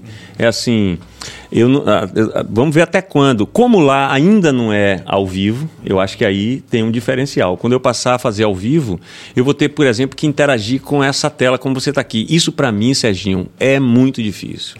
Eu sou muito assim caboclo. Eu sou muito, é, muito eu sou muito eu sou um analfabeto nessa questão toda de, de, de, de mídias sociais, de é, se eu aperto aqui, um, eu tenho meu celular, se eu aperto um botão aqui que pede para abrir uma outra página, eu até vou na segunda, na terceira, na quarta em diante, eu já não sei mais como é, aí peço auxílio para meus filhos, para a Yolanda. Então eu vou, é uma coisa que eu vou ter que, que me li, li, lidar com isso. Por quê? Assim, talvez, eu tô achando, né? É porque eu, eu, eu eu, meu pensamento, eu tenho uma limitação que é o foco daquilo que eu estou fazendo, assim, muito, sabe, presencial. Hum. Se eu estou conversando com você, eu estou muito ligado no que você está falando e tudo. Sim. Se eu precisar sair um pouco para cá, pra, sabe, é uma limitação minha. Tem gente que não, né, que é capaz de fazer, né. Eu vou ter que Exercitar. Que exercitar isso aí também é um desafio para mim. Eu vou até onde eu puder. Se eu ver que não vai dar mais, eu falo, ó, oh, gente, chegou aqui, então deixa eu partir para outro, né? Mas eu acho que não, acho que dá para, né, para navegar assim numa, né? Agora, o que você está falando é muito importante também, porque é, é, conhecer, né, saber para quem é, né? Saber quem é esse povo que tá, porque é, é, é aí que está o poder também, né?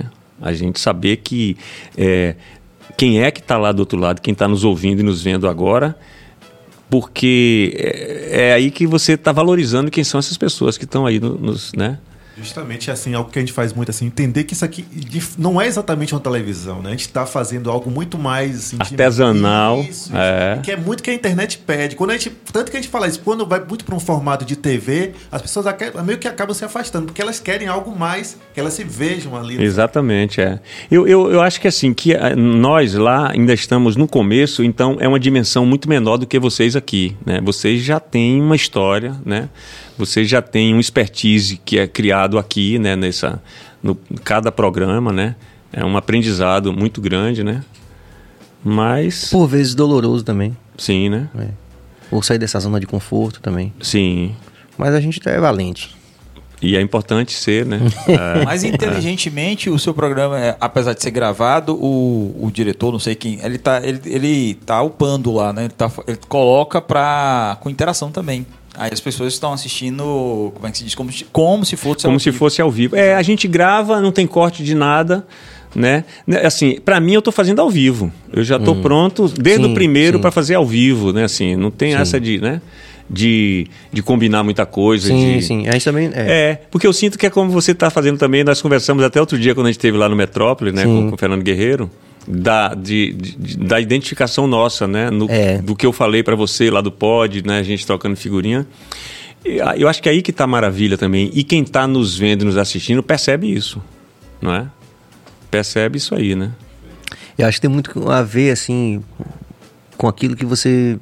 A gente foi revisitando o tempo todo durante o programa, que é a gente fazer algo que a gente realmente acredite que é relevante, né? Assim, e que número número é um mistério, né? Mas eu acho assim que a gente não pode ter essa perspectiva da gente chegar em casa e não sentir que teve essa força que você falou o tempo todo aqui. Exatamente. Eu, é. eu, eu digo, aí eu já começo dizendo que eu estou irremediavelmente preso à minha experiência pregressa, mas eu não posso mais abrir mão disso, né? Exatamente. Eu tenho que é. chegar em casa e ter, porra, que foi de fuder porque a gente falou disso, enfim.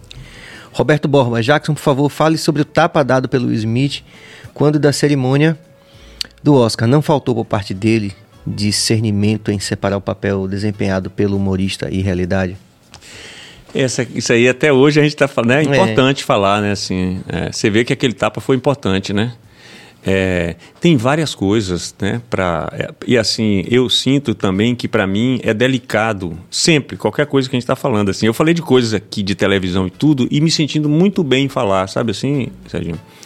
E legal, assim, importante ele fazer essa pergunta também, porque tem várias coisas em questão. A gente está vivendo num mundo em que a gente dá uma opinião e aí tem logo uma opinião contrária e tudo, né?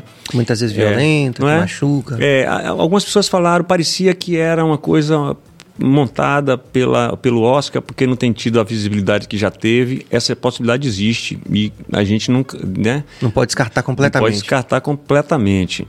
Aí eu estava até conversando lá no pod lá com Alain Miranda, né, ator e, e humorista, e Maurício, né, é, Ramos, do que é que pode, né, a gente brinca com o nome, né, até onde, qual é o limite, né, do humor, né, o cara perde o amigo, mas não perde a piada, mas a gente já sabe também na história do humor que alguns humoristas brasileiros, né, pe- perderam até um espaço assim por fazer humor que às vezes vai ferir alguém, né? Então isso aí Ou alguém, é, né? Uma ou alguém, é. é. É, aí o, o, o, o, o- como é o nome dele, o Rock, o, o Chris Rock. Chris Rock fez um- uma, uma, uma piada que depois se, algumas pessoas falaram que ele, na verdade, estava falando que a, a- ela estava, sei lá, tinha uma força que podia fazer uma personagem também que tinha uma força e tudo mais. É difícil também saber onde é que está aí, mas está. Independente das intenções ali, reais ali, de- de Ficou feio. ficou feio. O cara fez uma piada. E aí eu penso assim: a gente está tendo sempre a oportunidade na vida de mostrar o melhor da gente, certo? Então, às vezes, uma piada daquela é a oportunidade que a pessoa que sofreu ali do lado da esposa, o Will Smith, tem de ver que o cara tá errado. É uma opinião minha, assim, né?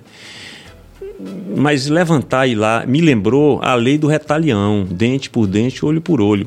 Me lembrou, eu estou dizendo porque me lembrou, né? Assim, é, e a gente vive num mundo que está muito, está precisando de, de, de mais amor mesmo, né? mais, né?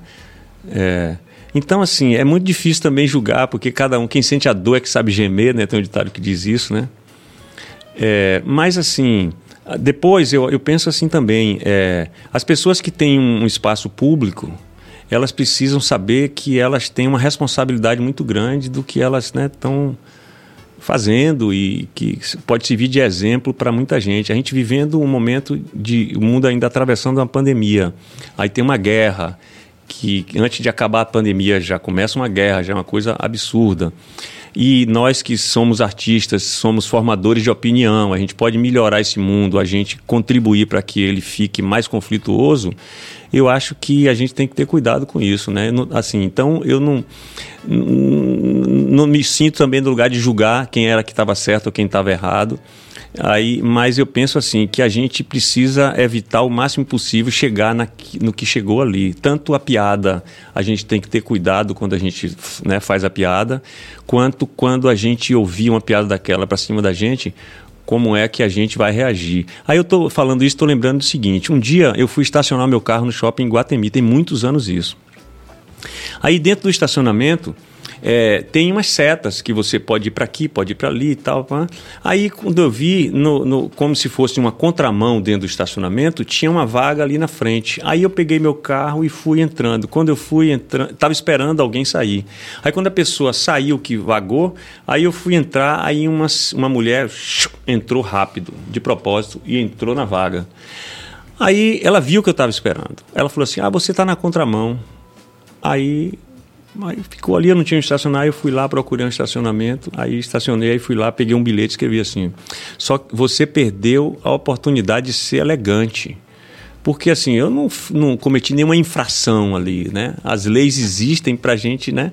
Se você está passando duas da manhã num sinal e ele está vermelho, você pode olhar para cá, olhar para lá, não vem carro nenhum, você ultrapassar, não vai ficar ali parado só porque é vermelho. Existe para ter uma, né? Aí eu penso assim, é, a vida dá oportunidade para gente, para gente exercer o, né, o que a gente é. Então, naquele momento, eu acho que Esse foi o tapa que ela deu. Igual o do foi o tapa Smith. que ela deu, assim. Não, eu também não fui grosso com ela, mas deixei lá no bilhete, olha, você perdeu a oportunidade de ser elegante, porque que eu vou entrar aqui, eu vou, né, uma corrida, né, uma corrida onde, né, um ganha e outro perde, né, não... Então, Humberto Júnior diz: boas reflexões, agradecido por todos. Francisco Davi, o BaiaCast foi um achado para mim. Gostamos muito de ver a nossa cultura baiana pulsando. Gostava de programas como Rede Bahia Revista e Mosaico. Falta isso, gente. A E Bahia é uma agora ilha. tem o pod.com. Agora tem um pod.com com o Jackson, que vai. Vocês estão subindo ele todo, todo que dia da semana? toda quinta, né? Teve uma semana que foi um terça e outro quinta. Pode ser que isso aconteça também mais na frente pra gente entrar logo, né, no, no- ao vivo, né? Toda quinta-feira, 19 horas, né? Aí pedi o povo aqui pra também se inscrever lá pra poder a gente, É isso. né? É, aqui. Vocês estão aqui acompanhando a gente aqui no BaiaCast. Se inscrevam no BaiaCast, se inscrevam também no pod.com. Eu já estou inscrito. Inclusive, Maravilha. inclusive, a gente fez aqui, Jackson, uma reunião de podcast da Bahia, a gente está propondo justo isso. Que as pessoas vibrem nessa energia de pensarem que elas não estão fazendo, ajudando o BahiaCast ou pensando na- nessa possibilidade das pessoas valorizarem essa visão de mundo. Então, se vocês escreverem qual, quaisquer desses podcasts, vocês vão estar fazendo. Eu vou considerar que meu trabalho está sendo feito de maneira satisfatória, porque a gente está pensando justamente nesse tipo de discussão. né? Sim, De trazer à tona. É tão importante para a gente ver o seu podcast fazer é, cada vez mais sucesso, como os demais que já tiveram aqui e outros que vão vir também. Porque de fato é algo que é maior do que a gente Exatamente. sozinho. Exatamente. Como você colocou muito bem em É. relação ao. E assim, e as pessoas saberem que é um poder que não é para alguém, aquele cara vai ficar famoso, poderoso, vai ganhar dinheiro, não. É uma libertação para todos Sim, nós, né? sem dúvida. É? E é por isso que eu digo que a gente continua acreditando nesse conteúdo. Porque, assim, é, se ele for libertador para qualquer pessoa que veja a qualquer tempo, então é isso aí que a gente sempre fez a vida toda. Exatamente. Né? É. Não mudou nada, a gente É. continua fiel àquilo que a gente acredita. E, e tá na nossa mão, né? É, tá na nossa mão. nós podemos É, fazer, né? é. Meu amigo Jackson, Ô, meu amigo. ó, a gente que ficou pensando, né? É. Será que duas horas é muito, ó? Duas horas e meia acabou de virar ali. Nossa senhora. Agradecer, me colocar, nos colocar à disposição pra gente também ir lá, que eu sei Sim, eu já te falei para É. você ir lá, pra gente conversar, né? fortalecer isso, agradecer de coração por tudo, porque você também é uma referência pra gente, né? Como falei, é, eu assim parto muito dessa perspectiva, né? Eu quero, eu quero realmente trazer pessoas que realmente me tocaram na vida e que tentar replicar essa experiência na vida de quem quer que esteja vendo a qualquer tempo o nosso podcast ou qual- qualquer desses, quaisquer desses podcasts que a gente falou, o seu, tapioca, enfim, vários que estão é, é, Juice. e- Juice também. O Juice que eu vou. Eu vou estar no Juice, inclusive, no dia, Dia 5. dia 5, que é uma quinta. Então, do Igor, né? Então, assim. Esse aqui é o grande barato. Eu acho que esse empoderamento que você falou. é, e a gente fica muito, muito, muito mesmo, assim, agradecido pra vida toda por você ter vindo aqui para compartilhar essas energias boas com a gente, e Holanda também. É, é, considerando, né, fazendo uma ressalva que a gente não tocou em tudo que a gente gostaria de tocar, É, então a gente vai ter que é, colocar você naquela tipologia de vai ter uma parte B. Os É, convidados que vão ter que que, se comprometer a vir aqui para fazer a parte B. Maravilha. E é interessante que por mais que a gente né, tenha esse tempo todo conversando, né, Fica, né? um monte de É. coisa para conversar. Isso é bom, né? Por exemplo, eu não falei que eu tô querendo. Eu tenho um amigo que mora em Barcelona. Sim. é, e eu já falei para ele que a gente vai lá, é, lá em Barcelona. Você tá convidado pro time, que a gente vai fazer o Ilhéus de Barcelona. Que maravilha. Que- eu tô, esse aí eu tô. A gente vai fundar um time lá, o Ilhéus de Barcelona. esse aí eu tô. Agradecer de coração. E diga o que você quiser dizer. Não, eu que sou grato, viu, meu amigo? Assim, muito grato, assim. É, eu tô lembrando aqui da primeira vez que eu vi vocês cantando na concha acústica. Tem muitos anos e o impacto que foi para mim, né? Eu não conhecia a banda e ver a concha acústica cheia, é, o povo todo cantando. Isso tem muitos anos, né? É, cantando todas as letras. Aí eu olhei assim e falei, meu Deus do céu, o que é isso? Que, né? que poder tem essa, essa banda? E vem de já de alguns anos, né? Assim, com esse poder cada vez maior, né? Depois, outro impacto que eu tive mais recente, mais recente assim, já tem um tempo também, mas que foi no Boca de Brasa. Vocês, se não me engano, foi no Bairro da Paz. Bairro da Paz, foi. Bairro da Paz, aí armou Fernando. Boca de Brasa, assim, num- numa espécie de encruzilhada de várias ruas que formavam um largo grande. E aqui eu apresentando ali, né, as bandas, chamei vocês, aí tinha uma multidão, jovens, mães com criança no colo, mães, família, tudo, aquela coisa toda. Vocês davam um acorde e aquele povo cantava tudo, sabe assim, todas as letras, né? Então, assim, para mim, Serginho é uma honra estar aqui. Eu sou seu fã e da banda, assim. Então, muito grato. Eu desejo sucesso para esse Bahia Cash, né? É, que a gente continue, né, né, como a gente tem, já, já a gente já se conhece há um tempo, sempre se, né, cruzando por aí pelos palcos, pelos os espaços, né? E vamos marcar para você ir lá, para a gente conversar. já no- está marcado. No, pod.com. Então, muito grato aqui, parabéns pela produção e pelo sucesso e desejo mais sucesso. A luta continua, A companheiro. luta continua. Sangue de Cristo tem poder. Tá amarrado em nome de Jesus. Billy, vai dar agenda. Vamos, quarta-feira nós estaremos com Daniel Cade, que Massa. é empresário, Nutricionista. nutricionista, atleta, Personalidade baiana também, né? Personalidade baiana, Todo mundo já tá ligado. é bom pai, bom filho, É, bom, e bom exatamente, marido. é. E quinta-feira no Penetra Pod nós estaremos com Jussara Gil, que é terapeuta familiar. E na sexta? Na sexta-feira nós estaremos com Paulinha Levada Sim. e Rafa, que Rafa Meirelles. também no chat. Rafa tava aí aqui a também, foi, falou com a gente. Pra falar um pouco um do, da, da- do axé. Então, tal, só explicando pra rapaziada, o episódio de amanhã, terça, que não vai ter, vai ser na sexta. Na sexta-feira, Porque a gente conseguiu. São dois convidados, a Paulinha e o, e o Rafa. Então a gente conseguiu a sexta, foi o melhor acerto pra gente conseguir fazer esse programa que a gente também tá esperando muito. Com certeza. Tem uma perspectiva interessante sobre a música, os mais novos profissionais da música baiana, né? Como é essa relação com esse mercado aqui. A gente, Maravilha. difícil, né? Enfim. É isso. Obrigado, Yolanda. Obrigado, Billy. Obrigado, Cabeça. Obrigado. Jackson. E eles ficam só lá atrás das câmeras, né? Para eles é. É. mais confortável? Não, eles. Ele é mais bonito. Valeu, É cabeça. time. valeu, Billy. Muito grato aí, viu? Valeu, rapaziada. Então, até quarta com o Daniel Cade. Muita paz e muita luz e vamos que vamos.